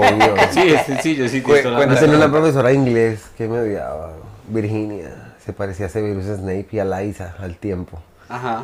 Muy, muy chistosa. Y Y- le y- hacíamos mucho bullying y ella todo el tiempo decía, ok now, ok now, ok now, ok now. Y era como, ok now. ¿Y la vieja se puta". sabía inglés bien o no? Sí, sí, sí, sí. La vieja pasó poco, ¿eh? Sí, tenía- inglés muy te- mal. Yo creo que hablaba tanto Los- inglés, ya tenía como sus muletillas O en sea, la vieja ya había vivido aquí. Yo creo. Claro. Ok, eso es importante porque yo Sí. tuve unos que no. Y entonces No, la profesora todos. Virginia, una vez hicimos algo todo el salón, era un salón donde había joyitas, éramos muy disciplinados algunos. Y empezó a decir, el hecho es, el hecho es, el hecho es, se quedó pegada en la frase, el hecho es. Y yo le pegué a la mesa y me paro y le digo, el hecho es un árbol chiquito, profesor. Ah, nadie Desde se- chiquito ya nadie sabías rió, tirar, sí, tirar. Nadie se rió, nada, y yo así tal, y llamaron a mi mamá como para contar que yo había dicho que un helecho era chiquito. Nadie se rió, Pero es que sí, o sea, la- las quejas son muy chistosas porque dependen del contexto. Lo que él decía del baño, Claro. algo mínimo, solo por el contexto se volvió muy grande. Claro. Y esto, que fue muy grande por el contexto, al contarlo se escucha como muy Muy mínimo. mínimo. Claro, claro. Entonces, pues mi mamá era como, pero ¿por qué lo citan por eso y tal? Y obviamente fue una chimba. Teníamos otro profesor, güey, uno que se parecía a Mr. Bean, de verdad. Empezó el año y en la- entra a la primera clase y Mr. todos Bean. parados, todos marica, marica, Mr. Bean, Mr. Bean, todo el salón riéndose y él no dijo una sola palabra. Y nos callamos después de que se quedó mucho tiempo viéndonos con esa cara de Mr. Bean. y, luego, cuando el man habla, volvemos a cagarnos de risa porque hablaba muy chistoso este hijo de puta.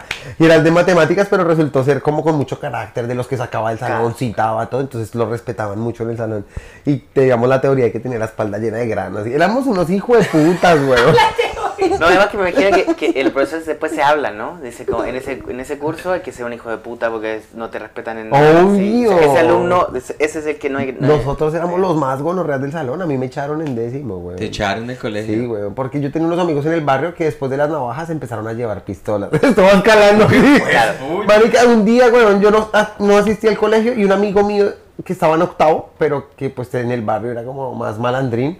Yo no, yo sí soy más como, a mí me da miedo todo tipo de malandreo, excepto en el reggaetón. entonces llegaron a buscarme allá con a mis amigos y a mí con pistolas, los de otro bando, nos llamábamos SC, un grupo de fútbol. Yo viví en un conjunto que tenía una cancha y nos llamábamos los SC. Horrible ese nombre, era Sositos Club. Me da vergüenza Me gusta, ahorita. me gusta. Pero éramos como Yura SC, Camilo SC, Fabricio SC, lo que No, fuera SC. Ah, ustedes sí tenían grupo. En mi colegio era lo mismo, Sí. pero se llamaban Sport Detroit. Ok, es- SD, sí. SD. Y, y nosotros grafiteamos el conjunto SC, SC, SC. Y un día llegamos y O sea, eran tacharon malandrinos. Ustedes estaban buscando. buscando malandreo, así. Claro. Y llegamos y estaba tachado todo y decía RC, SC por el culo de RC. Y todos, ¿quiénes son Oh, RC? porque se ¿Quiénes pelean con la otra banda, Bueno, eran unos manes de cerca del barrio y terminamos teniendo peleas con ellos. Y no, fue fuerte, la verdad. Y ya, solo por yo ser parte de ese grupo, terminé como siendo odiado. Es como ser hincha de millos y que te odie alguien de Santa Fe. Claro.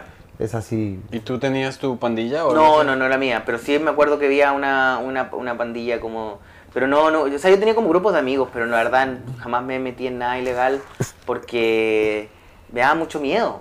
No, tampoco me, me Es que llamaba. nosotros no éramos pandilleros, que te, queríamos Querían la ser chicos malos, sí, Pero sí. no, No, no, éramos y- niños que jugábamos fútbol y ya. y eso pasa también, que es como, eh, al menos en ciertos barrios, como que, por ejemplo, mi, mi grupo de compañeros de curso, no, no es que eran malandras, pero estaban como rodeados de algunos malos elementos que algunos sí, sí caían, ¿no? Y algunos ya se iban con los malandros, pero el resto eran niños nomás, que estaban como... Era así, así me pasó a mí ¿Y tal cual. cuándo ¿Cómo fue tu confrontación con una profesora? Un profesor. Ah, no, fue, fue un poco más escandalosa como porque la historia es así. eh, mi hermano, eh, Nicolás, eh, mi hermano mayor, que luego terminó siendo periodista, escribió en un diario, imagínate, se ganó un concurso de, de literatura, así como Wow. escribió una columna para un diario y terminó escribiendo en el diario más leído en ese momento en Chile, que era El Mercurio. Entonces tenían como un taller, qué sé yo, y él fue, le eligieron entre cientos de niños que mandaron. Y él escribió una columna sobre un profesor. Y era la historia del profesor que se llamaba Galvarino, que era un profesor que era muy comunista y que contaba historias muy digamos, de la, la Unión Soviética y que ya estaba un poco perdiendo su público. Ya los niños ya no, estaban ni, no, no escuchaban esa historia. Entonces era un poco como este profesor cayendo en decadencia, pero era bien romántico la forma en que lo describía, ¿no? Eh, Qué hermoso, ¿no? era- Imagínate, mi, mi hermano era un niño también y Claro. hasta- y lo tomaron pésimo en la escuela. Lo tomaron pésimo, como que había sido un ataque al profesor. O sea, era algo para felicitar a un niño, ¿no? Que, Pues claro. Pero lo- no, lo tomaron pésimo, pésimo. Pero le pasó lo mejor que le puede pasar a un ex escritor, que es buscar exilio en, otro escuela, en otra escuela. Exacto. Y lo, y lo, y lo, lo- lo- lo odiaron. Y el asunto es que eh, la, la- como la esposa de ese profesor me hacía clases a mí. Y de pronto, yo que tenía en arte, así como puros, eh, no sé, 7, que era el número, que era como un 10. Un 10 ahorita, un 5. eh, un 7, un 7, un 7, 4, 3, 3, ah, marica. entonces yo le cuento como a mis papás, como, oye, como que raro, ¿no? Y, y claro, empecé a pensar, bueno, esto porque por, por lo de mi hermano. Yo ni siquiera sabía que ella estaba como era la esposa de él. Entonces luego me dicen, no, es la esposa, qué sé yo. Entonces un día va y me pone un 2. Y yo le digo, vieja de mierda. Y ella me dice, ¿qué? Tú le dijiste eso así Sí. en el salón, de enfrente de todo el mundo. Qué vieja de mierda. Y ella me dijo, ¿qué? Así como que me dio otra oportunidad, como que ella fingió que no escuchó, ¿no? Como, ¿qué? ¿Perdón? ¿Qué? Y ahí yo le puedo haber dicho, no, pero- y le dije, lo pensé un microsegundo, dije, vieja de mierda. Con la mano. Sí, como con aún más... Y la, ¿Cuántos años tenías? De haber tenido 11. Qué bueno, weón. Y la, y la vieja, obviamente, me- me- eh, fue divertido porque me llevó, me dijo a inspectoría. Y yo era un niño muy bien portado, no tenía mala, era como los profesores me conocían por ser un niño bien portado, entonces me mandan a inspectoría y el inspector me ve en la puerta de inspectoría y me dice, ¿qué haces acá? Ándate a tu sala. Y yo sabía que él porque pensó que yo estaba como, no sé, perdiendo el tiempo en vez de... No que me habían mandado, no él lo pensó como, oh, lo enviaron aquí a la inspectoría porque está en problema. Entonces yo dije, ok, y me devolví a la sala. Entonces ella llegó como, ¿y qué te dijo el inspector? Me dijo que me devolviera. Y ella como, ¿cómo puede ser? Y fue a hablar con el inspector, y que cómo es posible. Y ahí el inspector como, pero si, ¿qué te hizo? Me dijo, vieja de mierda, qué sé yo. Y yo voy, eh, le cuento a mis papás. Y Ah, pero, pero, tú, pero hubo confrontación con él, o sea, tú le explicas, porque es muy, muy gracioso tú hablando con el inspector y decirle, le dije vieja de No, mierda". no, no, no inspector me, sucedió. dijo, me miró y me dijo, ¿qué haces acá? Ándate a tu sala.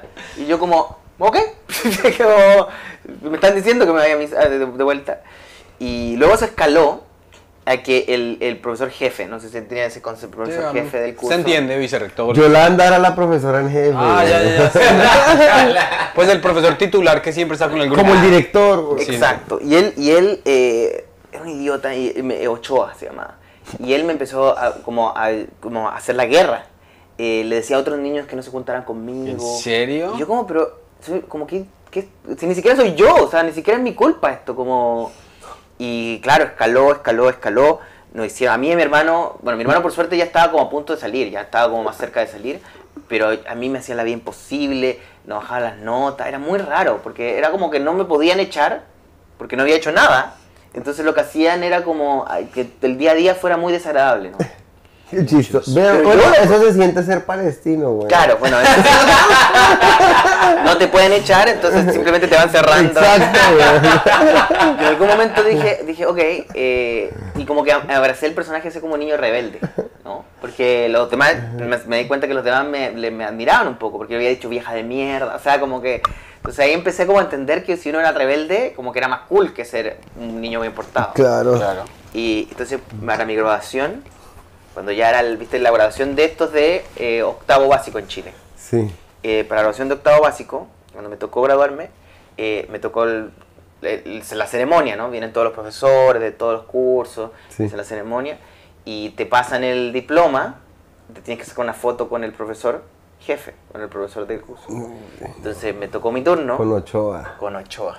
Y yo me puse Pues es nombre de narco en Colombia. Ese nombre es Sí, delicado los en Ochoa, el el señor Ochoa. Y me subía, me tocó mi turno, me subí al escenario y me puse unos lentes negros. ¡Oh, quieto! Y tengo una foto por ahí, debo tenerla.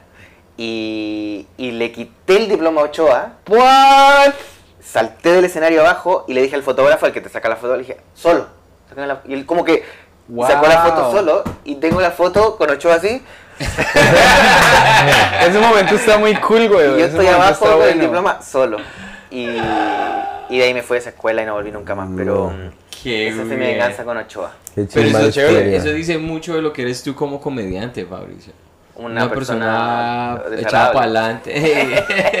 Rebelde. Yo no diría desagradable, pero es- o sea, como que tú sí eres de las personas que está claro, tú tienes claro qué es lo que vas a hacer, lo que O quieres. sea, hacer. con Ochoa sí, sí, sí. es que era un idiota igual. O sea, imagínate, le hacía la guerra a un niño Sí, por las razones equivocadas. Muy rara esa gente. Menos mal, eh, si eso me hubiese pasado a mí, mi papá hubiese hecho algo. No, mi papá, mi papá igual hizo algo. O sea, yo cuando le conté a mi papá, mi papá fue de vuelta y lo puteó a Ochoa. O sea, como lo Te hizo. protegió también. a ti. Sí, claro. Mi- claro. mi- hablando de pandillas, yo, o sea, a mis amigos les gustaba escuchar cosas que no fueran colombianas. Eh, escuchaban Nirvana, Blink 182, Offspring. Antes de que estuviera Spotify y esas cosas, que uno decía, hasta conseguir eh, álbumes raros de otras partes era difícil. Y veíamos mucho los X Games. Entonces nos, nos vestíamos como con pantalones anchos y con riatas y con camisetas de extraterrestres y lo que sea. Ok. Yo No sabíamos- Volvió a eso, volvió a eso. Sí, no sabíamos montar skateboard ni nada, pero pues, o sea, Era como to- de To- Tony Hawk. Tony Hawk. Sí, era- Pero bueno, hay gente que escucha rap y no sabe inglés. Sí, no exacto. Y nosotros tampoco no sabíamos nada de lo que decían las canciones, ¿sí me entiendes? Sí, yo escuchaba Metallica y no sabía. Y no tenía ni puta idea. Pero entonces los chicos de nuestro pueblo, que era un pueblo así donde se ponían jean pegado con botas texanas y querían ser vaqueros, nos odiaban y nos decían los alternos. Entonces nos hacían emboscadas. Digamos, una vez llegaron a mi barrio y se bajaron chicos hasta del baúl del carro Oh. con un bate a darme a mí. Pero ¿por qué? No sé. Y de pronto salían mis vecinos más grandes. Un vecino bajó con un bebé. Dijo, le van a pegar a Pedrito. Y, le- y yo, oiga, psicópata, deja el bebé arriba. Pero bebé. se- bajó el bebé. No, el bebé saca de una pistola. Mi amigo bajó el bebé como por, e- por, e- por efecto. para- Claro. Pero entonces, eh, mi papá, por ejemplo, cuando mi papá se enteró que me estaban haciendo ese tipo como de emboscadas, pues, Le puso los jeans apretados. me, Eso me se quitó lo la hacía- ropa. eso lo hacía con un legging. Me compré un caballo. Eh, no, mi papá se enteró, preguntó, sin preguntarme a mí, quién era la otra pandilla. Y le dieron el nombre de un chico X que no tenía nada, como que no tenía mucho que ver. Papá sabía dónde vivía el, el chico, Y no. fue, lo esperó en el carro, bajó el vidrio y le dijo, oye, yo sé que, tú yo sé que usted está jodiendo a mi hijo. Si a mi hijo lo toca alguien, yo vengo y mato a su papá. Y mi papá me cuenta eso todo orgulloso.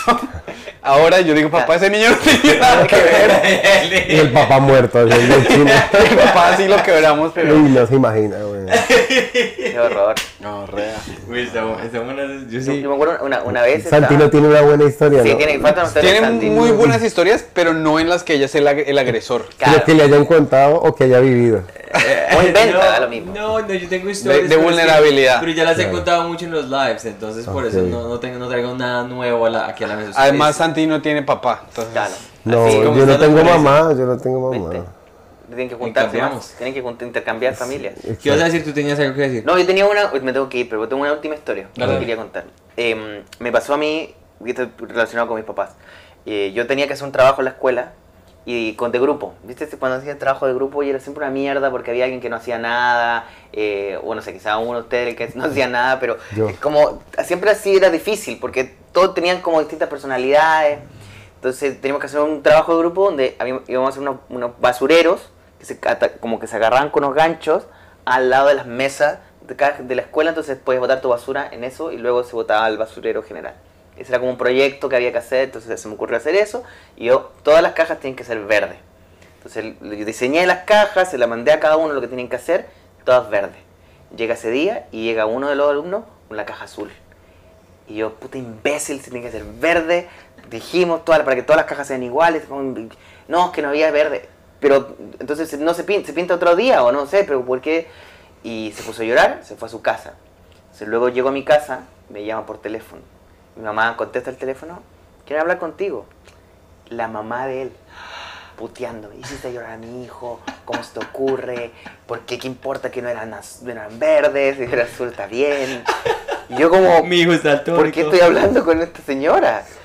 Y mi papá escucha, como, "Puta, ¿qué está pasando? Yo, ¿cómo se le ocurre llamar al hijo de una persona? O sea, si Llámame te- a mí, eso le dijo, llámame Claro. a mí, habla con un adulto con un adulto, pero ¿qué esta estupidez de llamar como está enferma, señora? Qué bien. Qué risa. ¿Y ahorita para dónde vas? No, pero yo- ¿Tienes show esta noche? Ah, hoy día sí, tengo, tengo el celar a, la- a las Mira que el- ese Oye, ya, entró al CELAR. Sí, tienes que venir, tienes que venir a saludar. Tienes que venir a vivirte acá, weón. Yo quiero un Imagínate que se, que, que se viniera Ibra, que se viniera a Vallarta. Yo quiero vivir aquí, armado. Aquí en este sillón. Tienes que vivir. Oye, voy a ir al Celar a apoyarte más tarde. Sí, claro. ¿A qué claro. hora es tu show? Mi show hoy día es a las 8.10. Te escribo apenas llegue, ¿sí? Eso. ¿De 8 a 10? O sea, tengo que No. llegar a las 8. Es- a las 8 10 minutos me subo yo. Pero Ok. el show parte a las 8. Hoy solo, Entonces tienes a un, las ocho. hoy solo tienes un spot. Hoy ya tengo solo un spot. Sí. Entonces, sí, sí, pero para que él te pueda, o sea, tú, para que tú lo puedas arrastrar a él, porque me imagino que él querrá ver tu set. Claro, claro. No, la Tienes que idea llegar- es la idea, Tienes güey. que llegar antes, güey. Ok, Llega- entonces- ¿A qué hora llegas tú? ¿A las 8? Yo voy a llegar las 8. sí. Llega tú a las 7 y 50 para Listo. que sepas a cuál tienes que ir y todo. ¿Tienes una. internet? Sí. ¿Está funcionando el Sí, internet? tengo todo. Y ve, y, idealmente pues ve que vaya solo, ¿no? Para no tener que mentir mucha gente. Eso sí. Sí, ese, ese otro que trajiste, ese no. Ese chico. No, no, no, digo yo, o sea, el, el- No, no, no, puedes bien, bien. restaurante tomando un café porque es que a veces hay que pasar por bounce. De una, sí, yo- yo voy, yo voy. Oye, muchas gracias. Querido amigo. Fabri, yo sé que es muy Sí, ocupado, te agradezco. Oye, gracias por venir, me encantó verte, Eh, amigo. Muchas gracias, nos vemos. Igual. Claro que sí. ¿Podemos seguir? Sí, Sí, obvio. Eh, les voy a regalar. Cuidado, Fabricio. Fabricio, el pie. Fabricio. El Gracias, pie. Fabri. Nos vemos. Fabricio, el eh, pie, el pie, el pie. Yo te escribo por ahí. Cuidado. Ten cuidado, listo. Oye, te espero en Colombia Que igual. te rinda. sí, sí, Pues sí. igual se van a ver esta noche más tarde. Sí, que- claro, pero... Eh, claro que sí, sigue. Si quieres, eh, que ¿nos cambiamos uno o para que no tengas... o así, ¿estamos bien? bien. Listo, te puedes quedar. Chao, chao, un gusto verte. Chao, gracias, Ibri- eh, Fabri. Em, ¿Qué iba a decir yo? Oye, Ah, ¿no es weed friendly esto? No, ¿cierto? No. para fumar vareta aquí dentro de la casa, yo tengo un vape. Yo te puedo prestar el vape. Juguemos. Listo, sigan ahí hablando Oiga, qué chimba verlos otra vez. Marica, o sea, yo, yo De siempre. tenía calculado irme a una clase, que porque no vale más hacer esto y una clase que me encanta. Sí. Pero cuando tú dices llego más tarde, yo dije, ni mierda, yo cancelo, porque para Ah, mí no hay nada más chimba. Sentarme con ustedes dos. Qué chimba, gracias. Con ustedes dos es como sentarse a hablar de... Severo, O ¿no? sea, marica, es muy, muy, muy, muy Ha chimba. estado, yo me he reído todo. Marica, a mí Yo- sí a que mí me me gusta gusta ser muy- entrevistado por ustedes, weón. Me gusta Yo no era escuchar. fan de las entrevistas porque me han hecho muchas cagadas. Entrevistas como la de la red, cosas así que yo quedé. No, pero es que esas sí son entrevistas, güey. Pero no- Esto es una conversación, aquí estamos... Somos es- amigos, o sea, ni- nadie Es más bonito. A mí me gusta más así. Es que todo lo. Todo es mejor entre amigos. Aquí se están quedando el sonido es porque hemos pasado mucho, mucho, los- a veces pensamos, ¿qué micrófono tuviste aquí? Oiga, Fabricio, ¿cuánto lleva viviendo acá? Eh, Fabricio en Estados Unidos, como... ¿Dos mil años? Como desde, el 2000 como del 2016, pero en Nueva York como del 2019. Uf, qué chido. Yo conocí a Fabricio en el 2000. Conocí a Fabricio en el 2018. Sí. Yo le hosteé. eh, no. no, en ese momento no, porque no estoy, no, no estoy funcional, no quiero, quiero ser funcional. Fue No quiero. eso, Juan, fue- trabajémonos todos en vivo. ¿Qué no pasa? Que ir a la clase, pero eh, comparte. Sí, vivimos, Dale, en, vi- dale con vivimos en la ciudad en la que. Sí, no sé. Entonces, lo que te diciendo- lo que te- bien. Lo que te estaba diciendo, yo conocí a Fabricio en el 2019. eh, De una sí. La tengo en el clarísima. 2019, cuando hizo el New York Comedy Festival, lo hizo. New York Comedy Festival. No, eso lo dije, lo dije. Si lo voy a decir, lo- traté de poner el acento en español y salió mal igual. New York Comedy Festival, en inglés, el Festival de Nueva York. Am, De comedia. De comedia. De comediantes. De comediantes. De gente chistosa. De gente chistosa. Y yo le hosteé el show a Fabricio y a Carmen Lynch y a otro y a otro muchacho venezolano que la rompe también. ¿Francisco Ramos? Francisco Ramos. Ahí fue cuando conocí a Fabricio, nos volvimos amigos, me pareció muy muy chistoso. Y ya después de los años y el tiempo, eh, sí, Pedrito, tú te volviste muy parcero con, con Fabricio. Yo más o menos Sí, no sí, sí. tanto. Y ya que salió Fabricio, antes de que se me olvide, si hay unas personas que viven por allá en Maryland, ve, yo voy a estar con Fabricio el miércoles 19 de julio en Magubis, que es un club allá de por esos lares de Maryland. Entonces, si quieren ir, los boletas están en fabriciocopano.com. También les recordamos que el querido Ibra tiene. Marica, ese show está re bueno, ¿Cuál? huevón. El, El o sea, el nuevo. el- Ah, hay- ¿sí? Es- Pues gracias. está muy chimba, Mira, te puedes gracias, entrar gracias. más porque ya estás solito, entonces ya puedes hacerte un Tengo harto material. Tengo Sí. todo lo de inicio de chistes, tengo lo del motel, tengo lo de los siameses, tengo varias cositas ahí, como de, como de rutina sobre el sexo, sobre los genitales, Ya, ya, ya. los fluidos. Es como muy sexual el show, la verdad. Ve, antes de que, antes de que eh, usted llegara, yo le estaba diciendo a Fabricio. Sí. Por ejemplo, ahorita yo a Fabricio hacer una hora en inglés y marica no dijo nada de sexo, güey, nada de sexo. Ti- Tiene que estar presionada la cosa. Sí, yo sé, yo sé. Eh, y a mí usted nunca se me hizo como, como que una persona que hablara resto de sexo. No, no, no. ¿Por qué? Porque es el, o sea, no, nunca le llamó la Sí, atención. y el- me da pena hablar de eso, se me A nota. lo bien, Yo weón. creo, weón. No se me nota, o sea, A usted no le da pena hablar de nada, marica. Marica, no, sí me da un poquito de sexo, sí me da pena, entonces trato como de camuflarlo con estos, todos estos sonidos que hago, como los de... oh, oh, que es como lo más chistosamente cómodo que puedo hacer, que puedo hablar del tema, y yo soy muy así cuando voy a culiar, weón, o sea, como hacer reír, weón. ¿En serio? Es como, se me hace como un gran- una gran arma, weón. Si no hace reír, no estás sí, culiando. O sea, si la logro, o sea, como le digo, eh, hay momentos en donde pues es un fracaso el sexo, weón, y pasa. Eh, uno procura que no sea la mayoría, ¿sí o no? Pero los que son fracasos son fracasos, ¿sí? Pero entonces como que ya para prevenirlo trato de que sea una experiencia humorística también, ¿sí? Entonces si uno la va a romper y va a quedar bien en el acto sexual, que no es obligatorio, y a veces no se puede, No, pero sí, si claro. ha de pasar, que chimba que sea también con humor Claro. se me hacía a mí. Y como que hay mucha, mucho de chistoso a la hora de intimar con una mujer, weón. Por eso no, muchos comediantes ah, afirman que lo mejor es cerrar el especial o el show con material algo sexual. sexual, sí, sí. Por ejemplo, Robin Williams con la rutina de la vagina. ¿Sí la ha visto? que cierra el buena. especial haciendo como... eh, mujeres, de verdad nos vemos así y empieza a hacer así, weón. ¿Sí lo has visto? es brutal. Eso es, eso es. Sí, ah, sí. ya, ya, ya. Entonces, pues nada, eh, yo siento que ahí hay mucho humor, ¿no? Como que, por ejemplo, yo descubrí algo que se me hace que puede pegar y es que cuando estamos así todos arrechos y hablamos así, ahí hay mucho humor, weón. O sea, todo lo que uno diga así en esa situación le va a evocar a usted esos momentos de intimidad que son como tan humanos y carnales y arcaicos. Entonces, dar mucha risa, me parece a mí. Y ahí he descubierto como esas cositas nuevas en el show. Y escribir una nueva hora no es tan difícil, porque igual cuando yo ya estaba creando mi hora, la, de, primera hora que yo creé, alrededor de esa hora había muchas rutinas que no tenían que ver con el show y se iban trabajando en paralelo. Entonces, yo acabo esa hora y yo tenía mucho material aparte. Entonces, como que en realidad ser comediante, lo más difícil es empezar. Después de que usted empieza unos 2, 3 años, ya tiene material para su primera hora y luego para otros 20 y así. Y es como que nunca para uno de crear material ni de vivir experiencias que al contarlas ya las cuenta con estilo de stand-up. Entonces siempre va a tener material, güey. ¿Y dónde Claro. pueden ver este show, Vibra? La gente que está escuchando. Este show lo vivo. pueden ver aquí en la ciudad de Nueva York el miércoles en Día Antigua. Pueden verlo también en Los Ángeles, Sacramento, Sunny Valley y San José del 13 al 16 y 20, 21 y 22 voy a estar en Miami, en Orlando y otra vez en Miami haciendo un taller. La primera vez que hago taller así como de que, hola, vengo a dictar un taller, soy comediante, me llamo Ibrahim. Nunca lo había hecho así. Sí le había dictado taller a personas así como que yo quiera, como que, uy, usted es chistoso, marica, debería hacer stand-up, quiere que le enseñe. Y entonces es como que les explico lo que el método que yo aprendí y cómo luego yo lo entendí, lo apliqué y luego lo dejé de hacer, ¿sí? Sí, como sí, mi sí. manera. Sí. Y dije, no, pues lo voy a ir a hacer a ver qué pasa, nunca lo he hecho. Pues ¿Y la, y la gente dónde puede encontrar las, las boletas? Todo lo pueden encontrar en mis redes sociales, en Ev- Eventbrite, es Eventbrite, Eventbrite, ajá. y me pueden encontrar en arroba árabe sin camello, y pueden encontrar al señor arroba Mauro Rosso, o en Día Antigua, o en mis redes sociales, mejor dicho, ahí está toda la información para que vayan a los shows en Estados Unidos y en Colombia también. Estamos haciendo Están un show preguntando que que si llama- vas a estar en Medellín. Ah, ya vengo de Medellín, acabé de ir a... Fui, ju- fui justo el día del partido, weón. Fue Ah, y ahorita es, eh, tiene. Bueno, entonces en Eventbrite, ¿no? La gente que, Sí, que lo en Eventbrite, por favor, ¿Y vayan. en, en Orlando también hay show? En Orlando hay show, en Miami hay show. eh, esas las pueden encontrar en mis redes sociales. Ahí está todo posteado para cada estado. eh, cada estado con cada ciudad, con cada productor, todo. Eh, por Nueva York está el señor Mauricio Rosso. Por la California está el señor Pecas con todo por las risas. El Pecosoma con la señorita Pilar, que casualmente estudiamos en, en uno de esos colegios con la señorita wow. Pilar. Y el señor Esteban Buitrago, que es un comediante eh, de la escena de, De colombianos El- en Miami. El, el- el- el Instagram de él es Esteban Blues. Esteban ¿no? Blues Esteban porque Blues. se dedicaba al blues, pero le va mejor como comediante. y Es como un pelado comediante. muy buena gente. Muy buena gente. Muy buena gente. Muy buena sí. papá. No, sí, Y- es muy buena gente. ¿Te gustaría ir a Puerto Rico? Me gustaría muchísimo ir a Puerto Rico, obvio que sí, cabrón.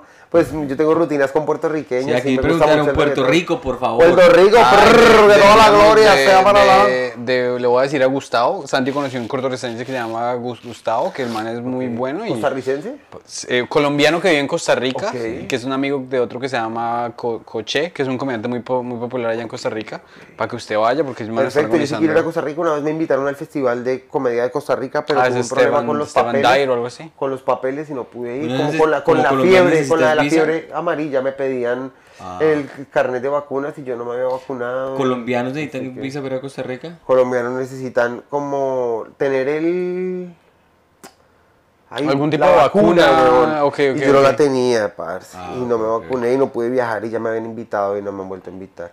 Pero Costa Rica espero ir algún día, los quiero mucho. Picos y qué pena por no ir vacunado. Aquí ya. se dice que tú publicaste tu show que hiciste en Medellín, porque Yo publiqué mi show que Claro se hizo en sí. Medellín, claramente. ¿Y en Colombia está girando? Estoy girando, estoy haciendo shows con Punto Comedia, que es la Qué productora chimba. esta del señor Rafa López, el señor Freddy y el señor Diego Camargo, dos productores eh, de Punto Comedia. Es una- Diego Camargo es comediante y Diego también... Camargo, Max- no, pero es otro Diego Ah, Camargo, Diego no Camargo, Diego. Camargo comediante, sino Diego Camargo, productor de Punto Comedia, hermano de Freddy Camargo. Ah, bueno. Ven, ¿me le puedo pegar algunas fechas en Por Colombia si estoy supuesto, por allá? las que guste, las Ah, que listo. quieran, siempre que de- quieran, voy a tratar de, muchas de- gracias. de viajar. Venga, y una cosa que uno no... O sea, yo empecé haciendo comedia acá, ¿cierto? Entonces uno siempre hace open mic de dos minutos. Después Terrible. pasa a cinco, después pasa a ocho, después pasa a diez. Pero es lo mejor que le puede pasar a uno. Pues sí es chévere, pero por otro lado, hasta ahora casi 10 años de comedia. Por ejemplo, que hizo un show con Carmen Lynch, que Carmen Lynch tiene muchos más años, por ahí dos décadas haciendo comedia, entonces ya ya lleva haciendo headlining por mucho tiempo. Y ella estaba hablando de que fue a donde el doctor y le dijo, lo que tiene usted aquí es un tercer pezón. Y dice un comediante que lleva 5 años, 6 años, 7 años, hace dos chistes, pero ya la vieja hace 12 minutos. De, de eso nomás. Y usted también, o sea, por ejemplo, el, el- el- ese, ese cosito del motel es bastante largo. ¿no? Larguísimo, sí. Pero es porque ya puedo, antes no podía, antes me tocaba eh, rutinas muy cortas y yo empecé primero con 5, luego con 10, luego con 15, luego con media. O sea, lo mismo, lo 40 y luego la hora y luego ya después de eso, de que uno tiene una hora y fue mi primer especial Malvaridas Tour que lo grabo en México, después me toca sacar otra hora completa. Entonces ya lo que uno piensa no es toda una hora de a 5, sino uno piensa como en un chasis que sostenga todo el show, que sea como un tema central, que empiece acá, vaya a la mitad, acá termine acá y en la mitad uno rellena. Entonces, por ejemplo, si trata una historia sobre que voy a contar unos chistes, es como se me ocurre el chiste, de que trata el chiste, quien se lo conté, luego cómo fui a contarlo y luego mi conclusión y en todo eso uno va abriendo temas. Entonces, si tengo una rutina de huevos, mientras de- desayuno pensando el chiste, hablo de los huevos y voy hablando de lo que pasó. Y luego como que sigo y luego digo, no sé, tengo solo one-liners, entonces me ocurre que voy en el carro yendo hacia allá y la- prendo las noticias y escucho los one-liners, no sé. O como que tratar de pensar cómo meterlos y ya se ve más interesante el show, porque se nota que hubo una exigencia de parte del escritor para estructurar más interesante y una exigencia del público para aprender a llevar el hilo, saber que se está saliendo igual está dentro de la línea narrativa y vuelve a entrar y vuelve y se sale y todo. Entonces hay que pasar por esos dos minutos para valorar dos Claro. minutos, para valorar cinco, ocho, luego valorar diez, luego valorar una hora. Y ahorita, eh, por ejemplo, este show ya le encontró el hilo narrativo o, o Pues más o tengo menos la los temática. temas, ¿no? tengo las temáticas, ¿no? Ok. que es como lo sexual, pero también tengo todo esto del inicio de chistes y, y explicar cómo funcionan armarse los chistes, eso también me parece interesante, Eso pero es muy meta, chimba. pero es interesante para un comediante, puede que para la gente lo sea, pero es más interesante para un comediante. Entonces no sé si valga la pena ahondar en eso o dejarlo como una rutina más por ahí flotando, no sé. Mm. Yo creo que lo voy a dejar como una rutina más flotando y voy a focalizarlo todo como hacia lo sexual, como hablar de los genitales y de las relaciones por individual y cómo el sexo es tabú a pesar de que somos semen viejo, es como esa premisa. Es como irse por un lado viejo. diferente del sexo, ¿no? No es como hablar del sexo y cómo eh, estuve dos años sin relaciones y cómo, ¿Sin relaciones y sexuales? cómo llegué a tenerlas otra vez. ¿Por qué? Cuéntenos por qué, como Pues así que en dos el años. show lo cuento, vayan a verme, ando camellando en un show violento. Un show sobre no promiscuidad y abstinencia sexual. De lo que viste ayer, ¿qué de, lo, de lo que viste ayer de, de. Ibra contando de su vida, ¿qué, qué, qué preguntas te surgen? me gustó muchísimo la historia. Tú lo mencionaste con Fabricio. eh, cuando tú estás con, un- con esta vieja que está dándote durísimo, que no me han pegado tan duro, y haces todo ese tipo de comparaciones, toda esa rutina que haces con Lo del motel. el motel, esa interacción con ella, me pareció brillante. Sí, bueno. Y pues más que pregunta es, la pregunta, la, la, yo diría es, ¿quién es esta persona? Y todavía te hablas con ella. Pues marica, yo esa persona la conocí esa noche y ya. Y no la volví a ver nunca más hasta que un día me la encuentro afuera de un bar que se llama Radio Berlín. Y ella va y yo la vi y yo, y fue como, y me abrazó, y yo la abracé y me dijo, le digo, no vayas a decir nada. Y iba con un man y ya nunca más la he vuelto a ver. ni nada. Ah. Pero sí hubo como, ah, nos conocemos. Claro, claro, Fue claro. así. Pero es muy lindo cuando, digamos, un paréntesis, cuando, cuando un amigo te dice, ya que están casados, están con novios, y uno está parchando con ellos, y la persona con la que se, se, se saluda, se saludan y se va la persona y dice no vaya a decirle a nadie, sobre todo a mi esposa. Pero esa, Ah, qué piro. y uno dice, uy, ¿en serio? Y uno hace las preguntas más allá. Me pasó dos veces en los últimos dos meses con dos personas que no voy a decir quiénes son. Pero me pareció muy chistoso que uno esté orgulloso de los triunfos. ¿Qué te pasó? Después, después te lo diré en algún momento, pero otros come- otras personas que hicieron, si esa que está ahí, esa me la subimos cuento antes de estar casado. Y uno es como, No, a mí, lo que me dio risa una vez que fuimos a Miami con Santi y con los colombianos. Entonces, este es el impro y al lado hay un bar. Y eh, había pues, un montón de viejas re buenas. Pues sabes que los hombres somos cobardes y nunca le hablamos a las viejas. Y estaba este con Carlos González. Con otro comediante casado. sí, sí. Y se voltean y me dicen, parce, esas viejas tienen suerte que soy casado, si no estaría yo allá. O sea, sí, claro, güey. Es lo que se dice La fantasía del man casado, güey. Si yo no estuviera casado, porque tú lo dijiste cuando estábamos, no sé, yo con Ibra me encontré el sábado por la, por la tardecita. Así. Eh, estaba Ibra ahí al lado del Comedy Cellar, donde hay un desfile de, ni- Uy, de mujeres. Muy hermosa. cosa- ¿Al lado del Comedy Cellar? Sí, ¿Cuándo? Yo ¿Se vieron? a comer El sábado. ah, comida árabe y él pasó, güey. Ah, Pero fue sin planear. Ya, Sí, ya, sí. ya. Sí, sí, simplemente yo iba para el Greenwich y, y Ibra estaba comiendo ahí y Ibra estaba, me dijo, "Ush, qué cantidad de mujeres hermosas las de Nueva York. Es sí. que, pero es que Es se puso en la demasiado. cuadra, es, Ibra se puso en la cuadra donde está pasando la crema de la crema. Pero es que no es solo ahí, es en todo lado. Mujeres demasiado hermosas, la verdad. Y es Pues como sí. que una, una variedad más amplia. Porque pues uno se siente orgulloso de su Colombia, de su país, y más yo que viví en México, no es por nada chicas mexicanas, pero eh, sí hay como una superioridad en cantidad de mujeres hermosas en otros países que podemos hacer.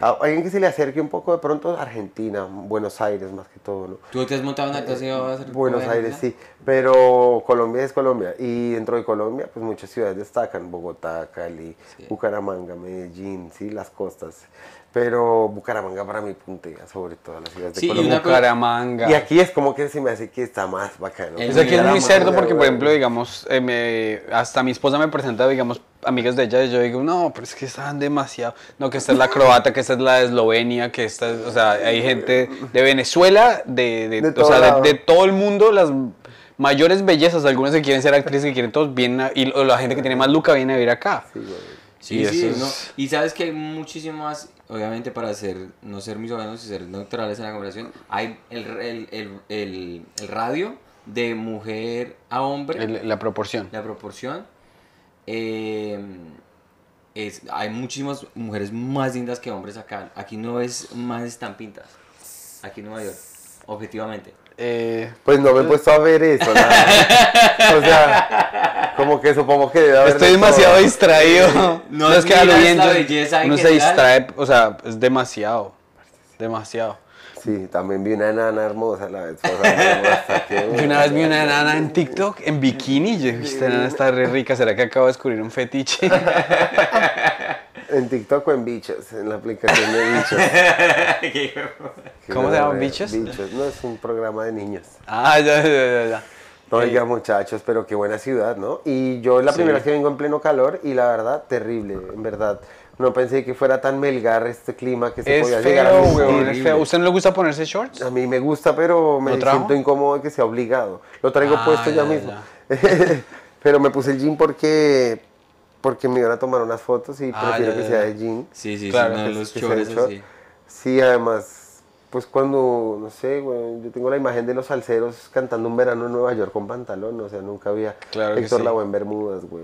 Claro que sí. Ira, te iba a decir una cosa. eh, el capítulo que grabamos en Bogotá Sí. fue de los capítulos que tuvo más reacción positiva de todos. los Marica, a que- mí me escribieron resto por ese capítulo. Sí. Me llamó incluso, fue muy bonito porque me llamó la mamá de un hermanito mío y me contó que le parecía muy bonito lo que yo había dicho a mi papá porque mi hermanito estaba como bravo con mi papá, pero entonces ella como que vio, le mostró ese video mío donde yo digo que yo era bravo con mi papá y ya cuando creció ya lo entendí y no sé qué, entonces fue muy chévere saber que estaba ayudando a mi propia familia a través de mi Sin discurso. saberlo, sí, sí. Entonces Sí. me pareció hermoso y no solo fue alguien de mi familia, recibí varios mensajes en diferentes días, en diferentes medios, acerca de diferentes aspectos de él. No sé, gracias por enseñarme algo de comedia, o gracias por abrir tu corazón con esto a un familiar muerto, o bacano como tu mirada acerca de la vida, me parece chévere, te lo agradezco. Y otros eh, ya, sí, como que cada quien veía algo que le servía y me pareció hermoso porque pues se hizo sin ese fin, ¿no? O sea, yo Sí. fui a hablar con ustedes. Yo me lo, me Sí, lo claro. repetí como audiencia porque mm, como cinco personas me escribieron que no, que estuvo muy violento, que me hicieron llorar, me hicieron reír. todo, sí. Y me lo repetí solamente para verlo como un punto de de vista como neutral. O sea, no, no- no me acuerdo precisamente de lo que hablamos. Igual yo lo edité, pero quería verlo. Sí. Y, y me di cuenta que es, fue una conversación donde a ti no te importó abrirte y hablar de lo que más estaba sintiendo en, En, ese, ese, momento. momento, claro. Fue Que me pareció muy, muy, muy honesto de tu parte, porque no, primero no tenías que venir a la entrevista o al podcast, y segundo que hablaras de eso me pareció muy, muy, Muy bonito, sí, bonito. estuvo bacano el espacio. Entonces te doy las gracias a por haber hecho ustedes, eso. muy amables, Porque muchas fue- gracias. sí, O sea, lo que pasa es que, lo que pasa es que, digamos, es chimba cuánto, ¿cuántos años lleva usted haciendo comedia? 11. 11 no lleva nada, o sea, No. marica, para el, para el nivel de comediante que es, Pero es muy que loco. La diferencia entre un comediante gringo y un comediante latino es que el que latino tiene mucha más oportunidad de pararse y tiene muchos más espacios. O sea, bueno, supongo que si usted lleva aquí 15 años y ya es headliner le queda más fácil, pero Claro. usted ya desde que empieza se puede parar todos los días, toda la semana en dos, tres espacios. Al menos dos Y días a largos, la semana. ¿no? Dos días a la- Largos. Exacto, y usted puede hacer calle y en la calle usted lo que adquiere en calle son horas que se está ahorrando, que se puede adquirir acá en años. Porque es mucho más difícil convencer a alguien en la calle, huevón. Entonces todas esas cerras en la calle le dan usted muchas más herramientas que si llega acá, como que ya trae muchos más años de recorrido, me parece. Entonces en esos 11 años, en comparación a un comandante que llevé 11 años acá, siento que yo llevo más porque me he parado más tiempo. También claro. esos 11 años el comandante le ha tocado una vez cada 8 días, una vez cada 15 y luego dos veces a la semana. Cambia ya desde que uno empieza, ta, ta, ta, y más alguien como yo que soy hiperactivo, que soy todo. No, entonces, también hay que admitir que usted tiene, eh, usted tiene ese, fact, ese je ne sais quoi de la comedia, güey. Yo me meto en todo lado, a todo le hablo. Por lo eso, busco, y usted, escribo me y es que, y es que Ibra vive mucho, güey. Entonces es muy importante. Por ejemplo, yo tengo un chiste en inglés que funciona, que en español no, ni siquiera lo traté de decir porque no, no se entiende la- el- el- el- como que la idea. sociopolítica. Los colombianos, ¿qué saben de Irán, por ejemplo? ¿O qué les interesa de Muy, Irán? muy poco, güey. Muy poco. Entonces yo, por ejemplo, eh, conocí un tipo en Canadá eh, y el man me dijo que, que colombiano. Entonces yo le dije, pues, no, yo no, yo le dije, yo no he probado, Sí. yo le dije, yo no he probado coca. Y man me dijo, pues, ¿cómo va a decir un colombiano me dice, diciéndome que, que, que no ha probado coca? Es como yo ser de Irán y decirle que yo no como pistachos. Y yo, pues, parce, aquí los iraníes son re famosos por las plantas nucleares y por la dictadura. Yo le digo, ¿usted cree que es pistachos? Lo que la gente, ese es su estereotipo es pistachos, güey. Pero entonces, o sea, a veces yo me paso una semana ahí metido sin hablar con nadie, tratando de sacar un puto chiste y no sale. Es estando y viviendo la vida Obvio. que el material sale. Obvio. Son los más Pero es hablando la- también, porque usted por más de que salga y viva y si no lo habla, paila. Pero es- Entonces sí. necesita drenar todo lo que vive y piensa con otras personas y por lo general son comediantes o gente de su entera confianza que sabe cómo es usted y soporta su intensidad. ¿Sabes una cosa que me di, o yo lo sabía ya, pero que me di cuenta que es una de las cosas que hace tu comedia muchísimo más ah, dinámica y más, no sé, como que uno la puede pasar 45 minutos sin ser monótona? Es que tú tienes una práctica con las voces También. y los personajes que tienes. También, sí. Un chiste tuyo tiene dos personajes, voces diferentes y ritmo. Claro. ta, ta, ta. O sea, tú estás como viendo una película. Claro, yo le aprendí eso a un man que se llama Mauricio Linares, al cual se lo agradezco, Mauro, muchas gracias de verdad, porque fue un profe mío y fue una vaina como de que yo sabía que él era dramaturgo y que era un gran lector y que es un gran escritor y un gran cuentero y aparte es una gran persona. Y yo un día le dije, yo quiero aprender de usted. Y me dijo, pues llegué a mi casa. Él, eh, hasta ese tiempo vivía con Cata Guzmán, una Ma- comediante. Ma- Mauricio es el ex de- de- de y, Cata. y Mauro, yo iba a la casa y me ponía ejercicios, entonces me decía, escriba toda su rutina, yo la escribía como cada chiste en un párrafo. Y luego como que yo acababa de escribir todo eso en 10 hojas y me decía, coja y pártalo y copia acá y suba acá y desordénelo todo y luego reléalo. No tiene sentido, habrá ahora un enter entre dos párrafos y dele un sentido entre una cosa y la otra. Vio, ahora tiene 15 páginas, de 11 tiene 5, 4 páginas más, ahí ya vio cómo ampliar el material. Ahora, siguiente ejercicio, párese acá y conozca el escenario. Entonces todas las partes del escenario, párese al frente, camine en X, conozca el escenario, haga de cuenta que se lo imagina con los ojos cerrados y recórralo. Wow. Luego maneje los, los, niveles, entonces arriba, medio y abajo, adelante, al medio y atrás. Y como atrás puede estar arriba o abajo, como adelante puede estar abajo o arriba. Y aparte otro ejercicio, no sé, eh, coja... eh, deje de hacer monótono a la vuelta, dele ritmo, entonces me ponía, no sé, cantantes, me ponía un show de José José, me ponía un show de Vicente Fernández, me ponía una rutina de Ricardo Quevedo, me ponía eh, un show de Mimo y me mostraba y, y mientras lo ponía y se reproducía, no, no, lo, no nos sentábamos a verlo, sino que lo adelantábamos entre un minuto y el otro y en cada vez que lo adelantaba el personaje estaba en una esquina abajo, en otra esquina arriba, estaba gritando, estaba hablando en voz baja, miraba así, luego se quedaba callado y me decía, eso es alguien que tiene ritmo, porque cada vez que usted lo adelanta está en una diferente frecuencia, latencia, altura, nivel de voz, actitud, personaje, eh, parte de la historia. En cambio hay otros que son monótonos, usted lo adelanta y siempre suenan igual. Entonces el que trae más ritmo, pues hace- eh, es más interesante para el público. Y me decía, si usted quiere tener ritmo, me ponía ejercicios como que todo hágalo con ritmo, camine con ritmo, piense con ritmo, tome agua con ritmo, todo hágalo con ritmo. Que se tan, canse tanto de hacer todo con ritmo que cuando usted deje de pensar en eso, ya está en usted y todo lo va a hacer con ritmo. Entonces cuando se suba a contar, aparte de que ya sabe lo que va a contar, se va a contar con un ritmo distinto porque se ha entrenado. Entonces es más tremendo todavía. Entonces yo recibí clases de muchos maestros. Él, por ejemplo, fue una formación extraoficial. Lo digo extraoficial porque no era de un comediante, pero me nutrió más que todo lo que he aprendido con un comediante. ¿sí? Y es como en verdad darle el valor que se merece al oficio que uno practica y hacer que de todo lo que uno aprende sea en pro de ese oficio y uno cada vez destaque más.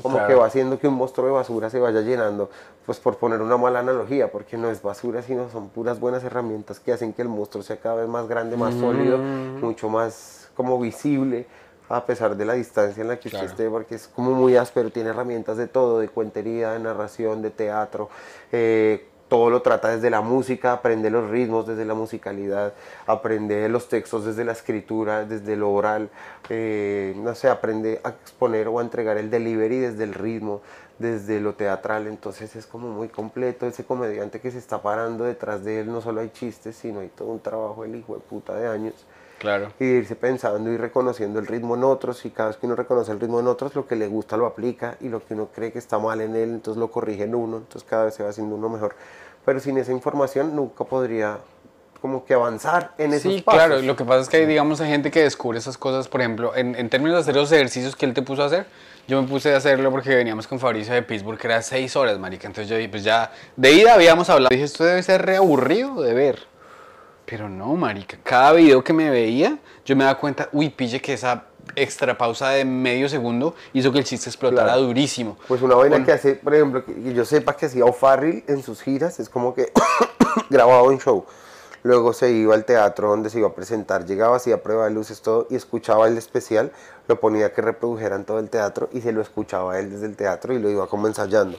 Y en cada show nuevo le grababa algo nuevo, entonces se acababa de escucharlo, luego hacía el show, lo grababa y ese próximo lo escuchaba en el otro teatro.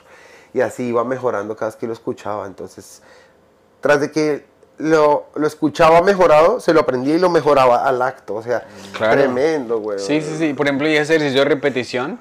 Por ejemplo, a mí no me gusta escucharlos. Por digamos, eso se llama rutina, ¿no? Porque Sí, es como es una rutina de gimnasio. Es una rutina, exacto. Y entonces, por ejemplo, digamos, un chiste que tenía yo re tibio, que es el que menos me gusta escuchar porque, marica, aquí no se ríe en un culo. Ya después de verlo, o sea, el, cerebro lo que empieza a hacer, yo ya le- lo tengo ahí, le, le pausa y digo, a ver, marica, 10 le meto? segundos, 10 segundos, ¿para dónde le tiro la otra? Y ya la siguiente vez que hice el... Y aparte es también como comprender muchas cosas y tratar de nutrirse de todo. Por ejemplo, usted cuando aprende literatura se da cuenta de los ritmos, de los tipos de escritura, de los tipos de estructura, de los tipos de prosa, eh, de poesía, o cuando aprende usted a escribir canciones que entiende que hay de 2x2, de 2x4, en décimas. Entonces cuando usted aprende todo lo que es ser escritor, usted todo lo aplica en pro de su arte. Pero toca que usted reconozca que esto es un oficio primero de, es de observación y escucha. Observación completa, ¿no? O sea, no solo mirar, sino escuchar y entender, ¿sí? Segundo, de conciencia. O tercero, de reconocimiento y conciencia. Y después de escritura. Entonces, cuando usted entiende eso, hace ejercicios de observación, hace ejercicios de escucha, hace ejercicios de conciencia, espiritualidad, lo que sea.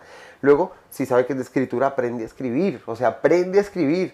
eh, aprende a leer, weón. Coge, aprende a leer noticias, ensayos, crónicas, cuentos, novelas, todo lo que sea lectura, aprende a leer anuncios publicitarios, aprende a leer eh, códigos civiles, eh, de- demandas, todo. A lo bien, a lo bien A que, a lo bien que yo, o sea, por ejemplo, esto no fue un chiste bueno, pero yo hoy había un artículo en el New York Times sobre un concurso de pesca en Carolina del Norte, donde la persona que trajera un marlin de más de 500 libras o 500 kilos, no me acuerdo, se ganaba como un millón de dólares. Yo dije, "Es- esto suena como, como eh, este libro de El man que caza la ballena, ¿cómo que llama el libro? Ah, de, de- Moby Dick. Moby Moby Dick. Dick. O esto suena como un cuento de Hemingway.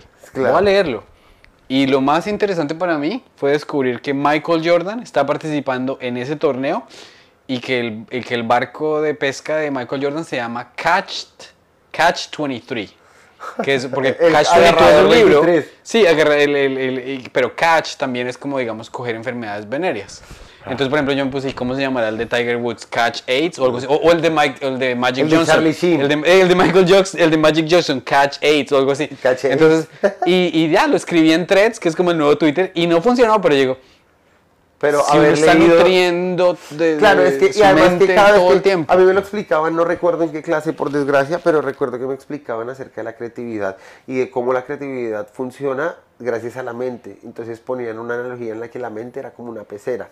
Es una pecera en donde uno tiene que estarla limpiando, tiene que estarla teniendo como activa, tiene que darle oxígeno, tiene que darle comida para que unos peces crezcan y esos peces después se vuelven alimento de algo, ya sea para un gato, para un humano, y a eso se refiere como el producto que usted va a sacar de eso con lo que está alimentando. Entonces, de cada camada de pescados que hay en su cerebro, que son productos que usted mete, cultiva, crecen y terminan siendo un show de stand-up, un libro, una película, lo que sea, cuando eso se va, la pecera queda vacía. Entonces toca volver a meter cosas y volver a meter cosas. Y cuando yo escuché una entrevista de Roberto Gómez Bolaños en la que le preguntan que cómo hizo él para llegar tan viejo a romperla, en otras palabras, eh, la respuesta de él fue estar en proyectos, estar en muchos proyectos Si todo el quieres agua, marica, sírvete agua. Y él dice que él duró llegando a viejo después de los 41 la rompió con un personaje como el chavo. Después de los 41, güey. Claro, bueno, y Faltan a- 14 para llegar. a claro que sí, no. Y hablando, o sea, hablando, a mí me falta uno, entonces tengo un año para romperlo. Exacto. No, pero ya. Eh, no, yo estoy bien, yo estoy contento. Sí, severo. Eh, de lo que. Tú, es- o sea, como que usted lo que hace es. Vive su vida. al- a- o, o a usted le ayuda que, es- que a usted le gusta ser callejero. A mí me gusta mucho saber, salir. Salir, saber, hablar con todo el Pero es mundo. que tampoco es como salir por salir, o sea, no es como, vamos a esto y ya, sino como que haya, no sé, a mí me gusta mucho salir a un sitio y si hay comediantes, porque yo sé que en verdad voy a volver siendo otro. Por ejemplo, después es- de un gran chiste, después de una gran observación, de una gran discusión sobre algún tema, lo que sea. Pero si no hay comediantes, es como que tengo que ir porque en verdad el, el evento lo merece. Como voy a ir a ver una película, voy a ir a ver una obra de teatro, voy a ir a ver un show de clown, voy a ir a tener una experiencia, voy a ir a una marcha donde se va a discutir tal tema, voy a ir a tal seminario para lo que sea, o simplemente voy a ir a tal parque porque Es va a haber tal evento. el- Entonces yo voy a volver con una historia que a fin de cuentas va a terminar en los oídos de un comediante. Claro, porque es que los comediantes, o sea, los comediantes ¿Cómo? son gente muy inquieta, güey, y la gente, los comediantes se aburren muy fácil. Muy fácil. Y nosotros solo no nos aburrimos es hablando, weón. Y, y si sale un gran chiste, ese chiste se vuelve el, recor- el nombre para recordar ese día. ¿Cómo se acuerda el chiste de la gorda que tal cosa? ¿Se acuerda el chiste de la viejita que se cayó con tal otra? ¿Se acuerda el Es chiste de la gorda Emma, viejita que el, tal chi- cosa? el chiste pesa mucho, weón. En los comediantes, yo he tenido comediantes que, hijo de putas, que no me los soporto por cinco años porque me fastidia la jeta o la voz o lo que sea. y un día dicen, y un día dicen un chiste que es una chimba y yo, mi perro. Ya. Claro, Los amigos. Obvio. Sí, sí, es verdad. No- Ay, a propósito de chistes, necesito ayuda, marica. A ver, Mi abuelo, eh, mi abuelo está en el hospital. Tiene Ok. 90 años. pero está allá por voluntad propia ¿Qué- qué? o voluntad de la No, familia pa, eh, o, sa- o- o cosas de Dios. No, eso Es está, que con los está muy viejitos ya no se sabe. ¿no? O sea, cuando un viejito dicen que está, mira, si puede empezar, cu- cuando un viejito dice que está en un hospital, dicen es que o la familia lo quiso así, o él lo quiso así, o se enfermó. O sea, no es como que uno ya no llega al hospital de cucho por voluntad. O sea, qué triste que usted sea un man con canas en las huevas y decidan que usted se va de la casa. Sí, sí. Es muy triste, weón. Sí, sí, no, no, él, mi- mi- él está en la, como creo, creo que es en la clínica country porque él fue conductor de Ecopetrol, entonces el seguro es lo mejor que tiene. Sí. Y tiene hijas, sobrinos, nietos 24/7. Siempre lo están, entonces él se levanta y una de las cosas, porque tiene sonda en el todo, está un do- dolor violento, pero una de las cosas que lo levanta al man es contar chistes. Ok, Entonces, le entonces- recomiendo un cuento, entonces necesito, eh, necesito una recomendación. Porque, por ejemplo, él me llama y que uno no tal, tal. Y yo lo distraigo, pero ya se me acabaron. El man me dijo que. Venga, le cuento uno cortico. Dijo. Eh, yo fui la, fue la señora al doctor y le dijo. El doctor le dijo, quítese la ropa. Y le dijo la chica, bueno, ¿dónde la pongo? Encima de la mía. Sí, sí, sí, sí, Eh, Entonces me parece chimba. Sí. Pero no Vea tengo esto. así. Hay uno, uno de mis escritores favoritos, yo creo que es mi escritor gringo favorito, se llama Chuck Palahniuk. Ah, claro, el de Fight Club. Eh, El de Fight Club. Y él escribió hace poquito una novela. Es su primer libro de cuentos después de muchos años de escribir solo novelas, weón. Para los escritores fue brutal. O sea, fue, no sé, es algo increíble. No sé cómo qué analogía ponerle. Es como, no sé, weón. No sé qué analogía ponerle. Pero es como si, aunque ya pasó, como cuando Guillermo del Toro salió que iba a hacer una serie, weón. Como la del gabinete de la salud. Mm. Que la verdad no me gustó mucho, Al callejón. Bueno, algo así. Y fue como, qué chimba, este man va a sacar algo así tipo Hitchcock, que después de hacer cine pasó a la televisión y tal. Este man como que sacó su libro de cuentos. Ujú. El libro de cuentos se llama, eh, no recuerdo. Fue puta, tengo muy mala memoria a veces, perdónenme. Ya está bien. Es, es, Un creo que libro es- de Creo que es por la hierba, pero se me olvidó. Ah, un segundo. Es que no me aparece. Aquí te están. Sí, eh, eh, la, nuestro compañero de Puerto Rico.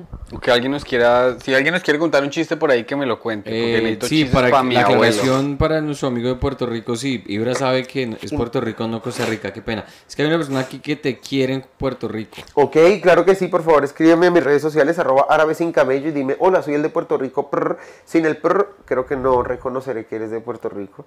Sí, Entonces entonces. ya tenemos una clave. prr. Oigan, mire, el libro se llama Invéntate algo, relatos que no te podrás sacar de la cabeza.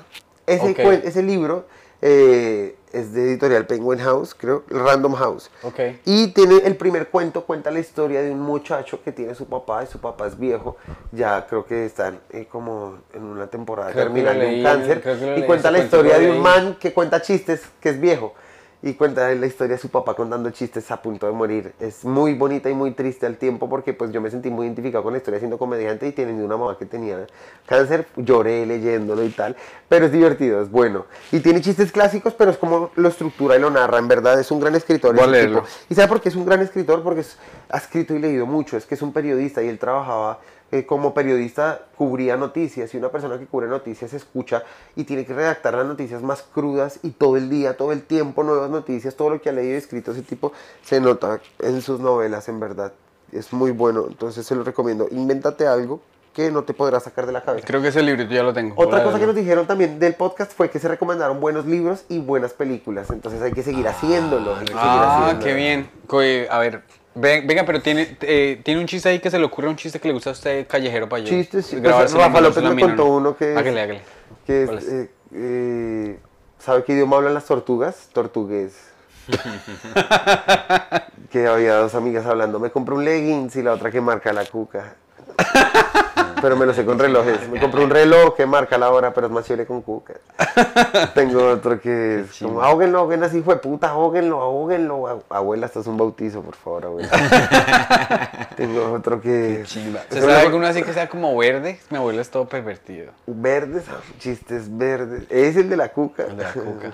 no, el Este no es un chiste verde, pero mi mamá me dijo algo recientemente que me pareció muy chistoso y es una, un familiar eh, se está quedando sordito, o sea, ya está perdiendo su, su, su sentido auditivo y, y le estaba hablando a mi mamá, entonces dijo, sí, ya no, ya no puedo escuchar muy bien, solamente leo los labios.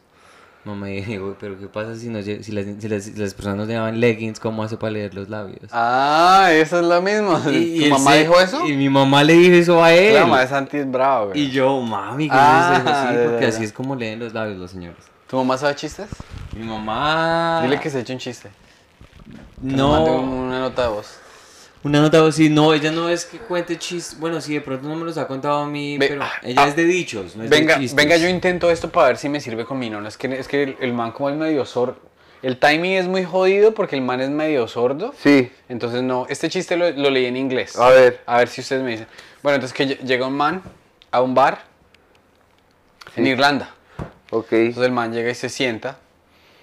eh, y lle- llega un señor a.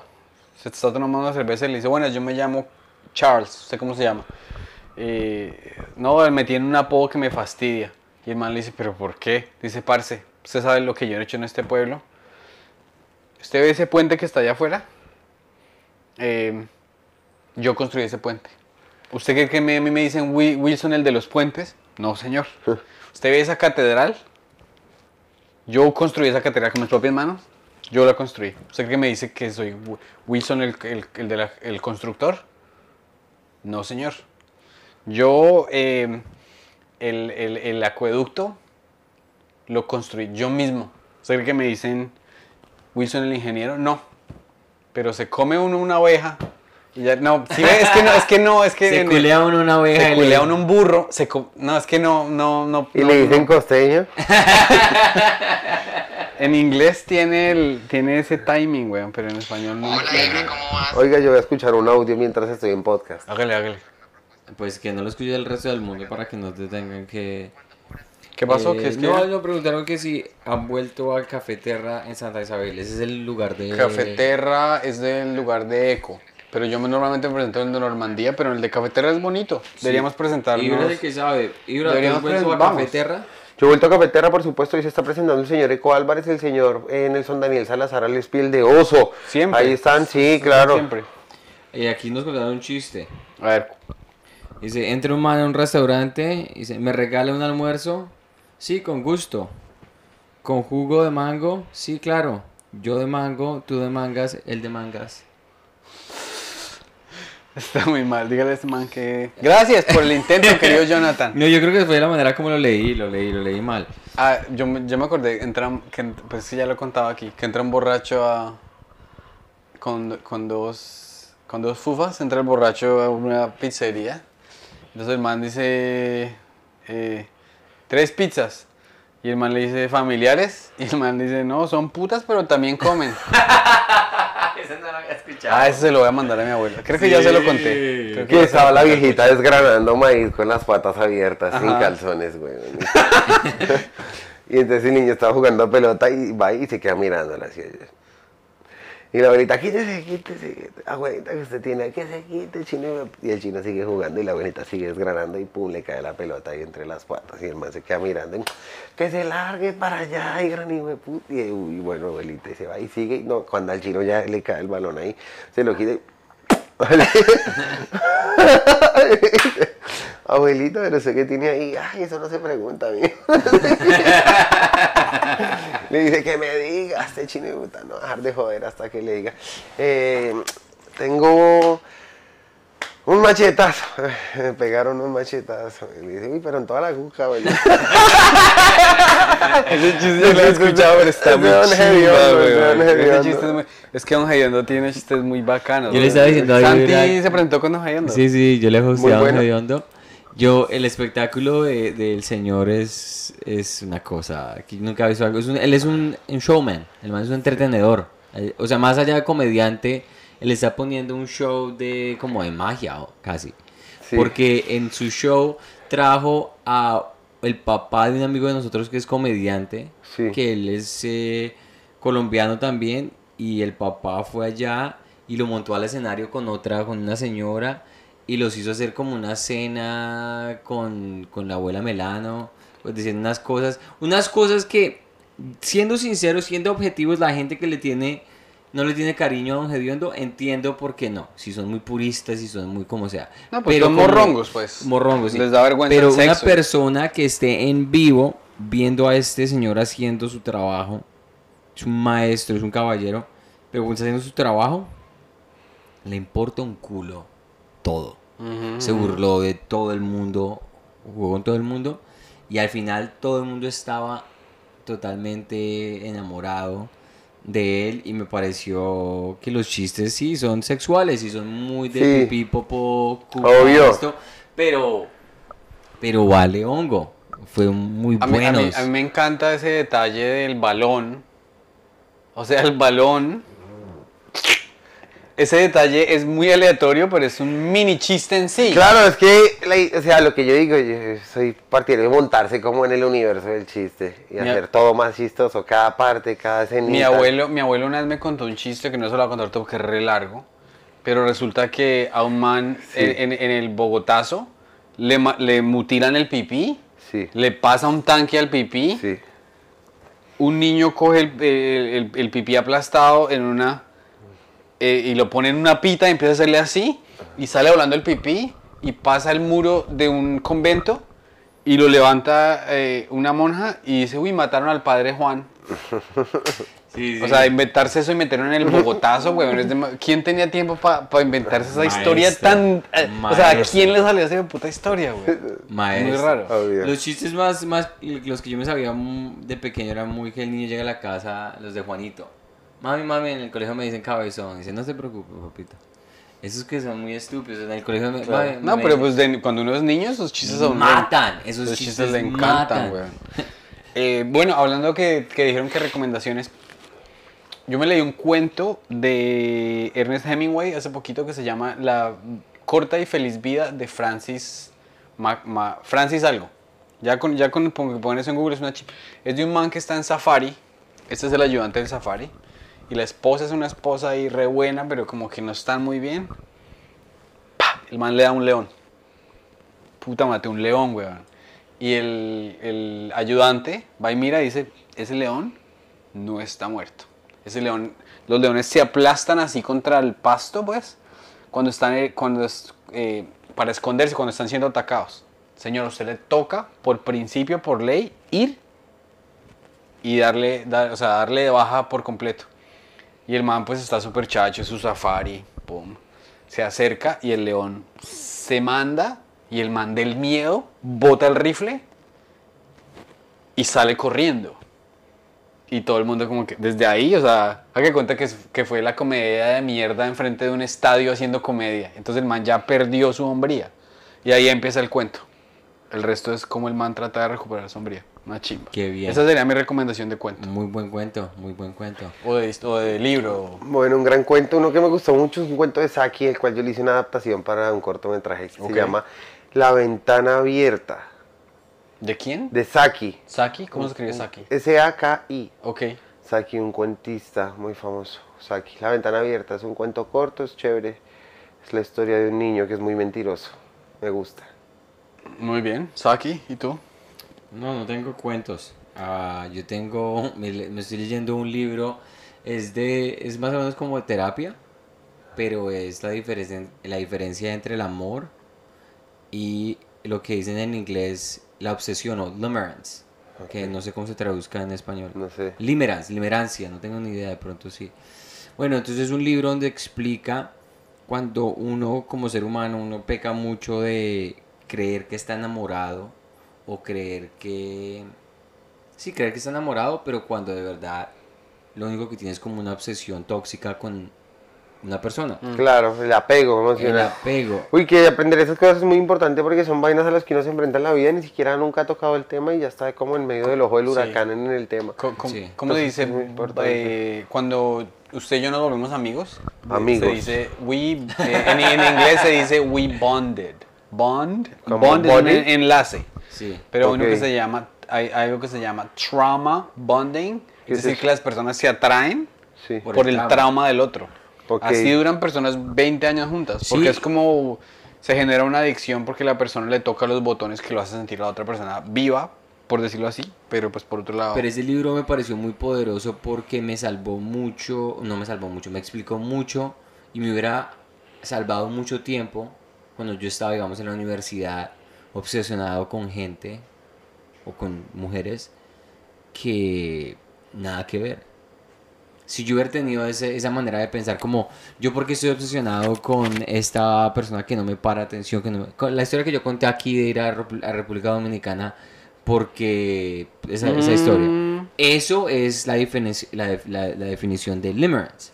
Uno ponerse eh, así enfrente de algo estúpido peligroso, no por amor de verdad, sino por esa obsesión. Ok, sí entiendo. Entonces, Bueno, yo sí fui una persona muy obsesiva con mis relaciones y a la mala aprendí que no se puede. Es que uno también tiene que entender que uno puede hacer todo lo que quiera, pero a la vez no. Porque como que uno es libre, pero a la vez no, es preso de muchas cosas, muchos limitantes. Y también a veces uno quiere algo y puede que pase, pero no cuando uno quiere. Entonces también toca tener paciencia y dejar que todo fluya. Y si la vida le muestra que no es para usted, aceptarlo, porque si no se lo va a mostrar hasta que usted lo aprenda. Es inevitable aprender eso. O sea, si, le- Claro. si no es para usted, no va a ser para usted. y puede usted tardar 30 años dándose cuenta. Y se pueden dar cuenta todos menos usted. Entonces también como que uno no puede ser tan terco y obstinado. Si uno quiere algo, intentarlo. Si no se da, no se da. Si se va a dar, se dará después. Pero también dejar que todo fluya. Claro. bueno, Eh, ya llevamos más de dos horas. Queremos. Re- Perfecto. Sí, sí, sí, ya, ya, ya podemos ir cerrando. No, Yo tengo una última pregunta, Ibra. Perdón. Eh, fresco, usted es una persona Salud. Salud. muy amable, muy paciente. A veces. Porque a, a veces, muy todo. ansioso Claro, también. todo, o sea, también usted me dice, pero Pedro, usted se porta bien, pero sabe que Pero, cuando uno pero- se, le, se la saca. Uy, se yo la- soy muy impaciente en muchas cosas. Claro, pero entonces, por ejemplo, yo no me lo imagino a usted siendo rudo con nadie que usted no conozca. ¿Rudo? es como lo, pues, Muy ma- difícil. pues mal parido, pues. Muy difícil. Es muy amable, pero entonces, Sí, por me ejemplo, cuesta, güey.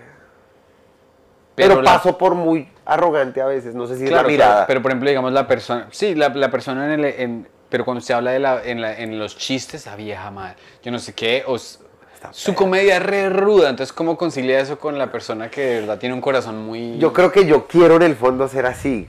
Sea, Porque el mundo es así de rudo. Si no, uno no hablaría de eso. Ah, Entonces yo es creo como que un mecanismo como- de defensa. pues. Sí, como hablar de una realidad. ¿Sí? Sí. O sea, sí. La verdad, sí. Y yo me doy cuenta como que soy como un Daniel el travieso, sí, como un pirobito, pero a la vez como muy, también como muy desde un niño, entre comillas, ¿no? Porque el niño puede que se vea tierno, pero también puede que no sea muy inocente en muchas cosas, ¿sí? Pero yo creo que es como retratar eso, como que yo cuando hablo de esas viejas, por ejemplo, es porque me ha pasado. Yo tengo un chiste en México de que una vieja me trató mal y me humilló, de todo por ser colombiano, y a mí se me hizo horrible, y entonces me dieron ganas de asesinarla, weón. O sea, esta perra, hijo de puta, que cree que porque soy colombiano, que malparida mexicana, que se queja que los gringos son una mierda con ustedes, por algo será, o hijo de puta, porque ustedes son peor, si no, no estaría recibiendo de lo que está dando, o a malparida. Y después, pero es por dentro que yo quiero ser así, o sea, yo no soy capaz de decirle eso a ninguna señora, porque yo sé que la que la está cagando es ella, yo no, ¿sí? Pero es como mi manera de, ref- de retratarlo. Y cuando uno le habla así a la gente, como que comprenden más las vainas. Se me hace como... Bueno, bueno, sale del corazón y de una manera. Pues podría salir del corazón de otra forma, pero en cont- como que de esa manera también la gente como que le hablan feo y comprende más las cosas. La, última, la otra cosa que yo quería decir re- es que Ibra me gusta mucho, weón, cuando, o sea, por ejemplo, me encanta Dave Attell. Uy, a mí me fascina. Me encanta Dave Attell. Pero Dave Attell no hace podcast, por ejemplo, porque no le gusta hablar de sí mismo. Nunca en la vida, o sea, la última vez que lo vi hace dos años, el man estaba tocando una flauta. Sí. Para él siempre la comedia va a ser el juego de la comedia y el rompecabezas de la comedia. No se ve mucho un comediante que salga y diga la de la almohada, huevón. ¿Sí me entiendes? Como que ¿Por qué? No sé. hoy estoy repaila porque me acabé de divorciar, tales y tales y tales. Pero yo he visto unos, por ejemplo, Jim Jeffries, Jim Jeffries, claro, sí, por sí, sí. Sam Kinison. Sam Kinison, sí, sí, sí, Bill claro. Hicks hablaba mucho claro. de él, de lo que vivía. Sí, claro. Richard Pryor. Digo que de, lo, Carlin que lo que yo quiero decir es que me, no, no sé qué, no sé si Carlin, weón. Yo nunca he visto a Carlin, o sea, Carlin cuando habló de su adicción a la cocaína, nunca. Un poco. ¿Sí? No, él habló como de, sí, pero muy poco, como que esbozos que- del tema, pero es como sí, que, o sea, yo- Luis C.K., otro que hablaba mucho de él. Sí. Yo, pero, yo digo que me- a mí me parece áspero que ustedes tienen un grado de vulnerabilidad que muchos comediantes No quieren la- tener. No la quieren mostrar. No, O sea, y les da culillo. Por ejemplo, yo, yo eh, eh, una vez vi a, a Camilo Sánchez es, hablando de que un tío que un tío que por allá lo tocó. Y, él, y eso, eso no es eso no es eso no es no es no es fácil, weón, salir y decir Porque hay, hay gente que quiere, es- usted está en el colegio y uno, ah, yo, yo pongo a todos por debajo, pero cuando ya la persona dice, no, marica, pues este... Eso lo hace más este- fuerte, güey. Este soy yo, güey. Eso lo va a hacer más fuerte. Como artista, Claro. Porque Me parece muy la- chimba. Claro. y se lo agradezco porque me parece bonito. La y- verdad es que es la verdad. Chimba. La verdad es lo mejor, güey. La verdad es lo mejor. Sí, la verdad es una chimba, es una gasolina para la comedia de verdad tremenda. es la gasolina más limpia, más pura. Claro, porque, o sea, imagínate, hay, hay dos, hay dos caminos. O crear un farsante y vivir de ese farsante y aprender a pensar como esa persona que es Horrible. graciosa o lo que sea. Y de pronto se, se construye un público falso que, se, que quiere convivir con esa persona, entonces usted ya queda atrapado ahí para siempre. Para siempre. O la persona que dice, marica, amo al Santi porque es lo más Santi del puto mundo. Exacto, sí. Y hay millones de Santis. Exacto. Sí, O sea, sí. el- la persona Es- que es- quiere uno porque es, es es un, un cuchillo de, de doble filo, es la Sí. vaina. En el sentido de que yo, yo soy como vibra en el sentido de que a mí me gusta hablar mucho de... Es muy anecdótico la comedia. Y ser real, obviamente es lo más lindo que hay. Obviamente la, la vulnerabilidad a la que estás llegando tú, de hablar de, de todas esas cosas muy personales, es me parece muy, muy chimba. Yo todavía no estoy tocando apenas como la superficie de eso.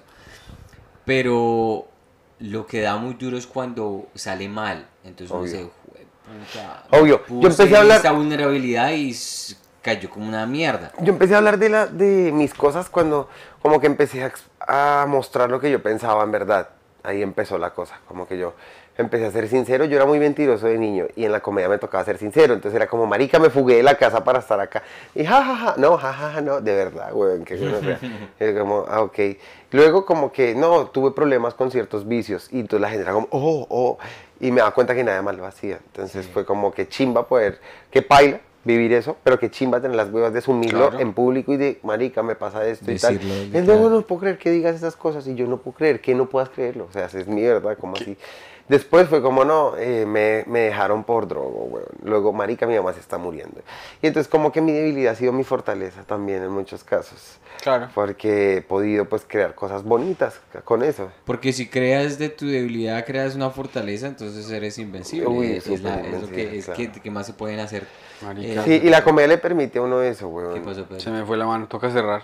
Porque... Porque tengo clase a las 7, güey. No, ¿qué hora es? Bueno, no importa, Pues cincuenta. despidámonos. Chao, Bueno, gente bueno, picos. eh, Los queremos los mucho, queremos gracias mucho. por gracias por conectarse. Eh, ah, anuncia que vamos a estar en octubre 20, ¿qué? En Colombia. En octubre vamos a estar en Boom. Octubre 27. Yo es cumplo el viernes, 29. el 29. Ah, Entonces ahí nos vamos, nos vamos a tomar Octubre unas. 27 Muy bien. estamos en Boom y la gente que está aquí en Nueva York, en Queens, en New Jersey, porque vamos a estar allá este miércoles en de Antigua. Y en Los Ángeles, en la Florida también, del 13 al 16 y del 20 al 23 en Florida, por favor. Mejor dicho, Ibra está haciendo un tour violento aquí en Estados Unidos, entonces métanse en las redes sociales de Ibra, métanse a Eventbrite, busquen Ibrahim Salem, tienen un show que si, o sea, si, si antes de morir se quieren ver un buen show en comedia en español, Violento. es, Vayan, es- es- es como vayan a ver a Chape y a Pedro. vayan, mm, vayan a ver a Ibrahim. Por favor, acá nos vemos, gente. Aquí hay, están haciendo tour en español, eh, hace Vallarta y hace Ibra y ya, si han visto a uno de esos dos, papi, vieron la verga de Qué comedia. chimba, muchas gracias. Gracias. No nos estamos echando, pero los queremos.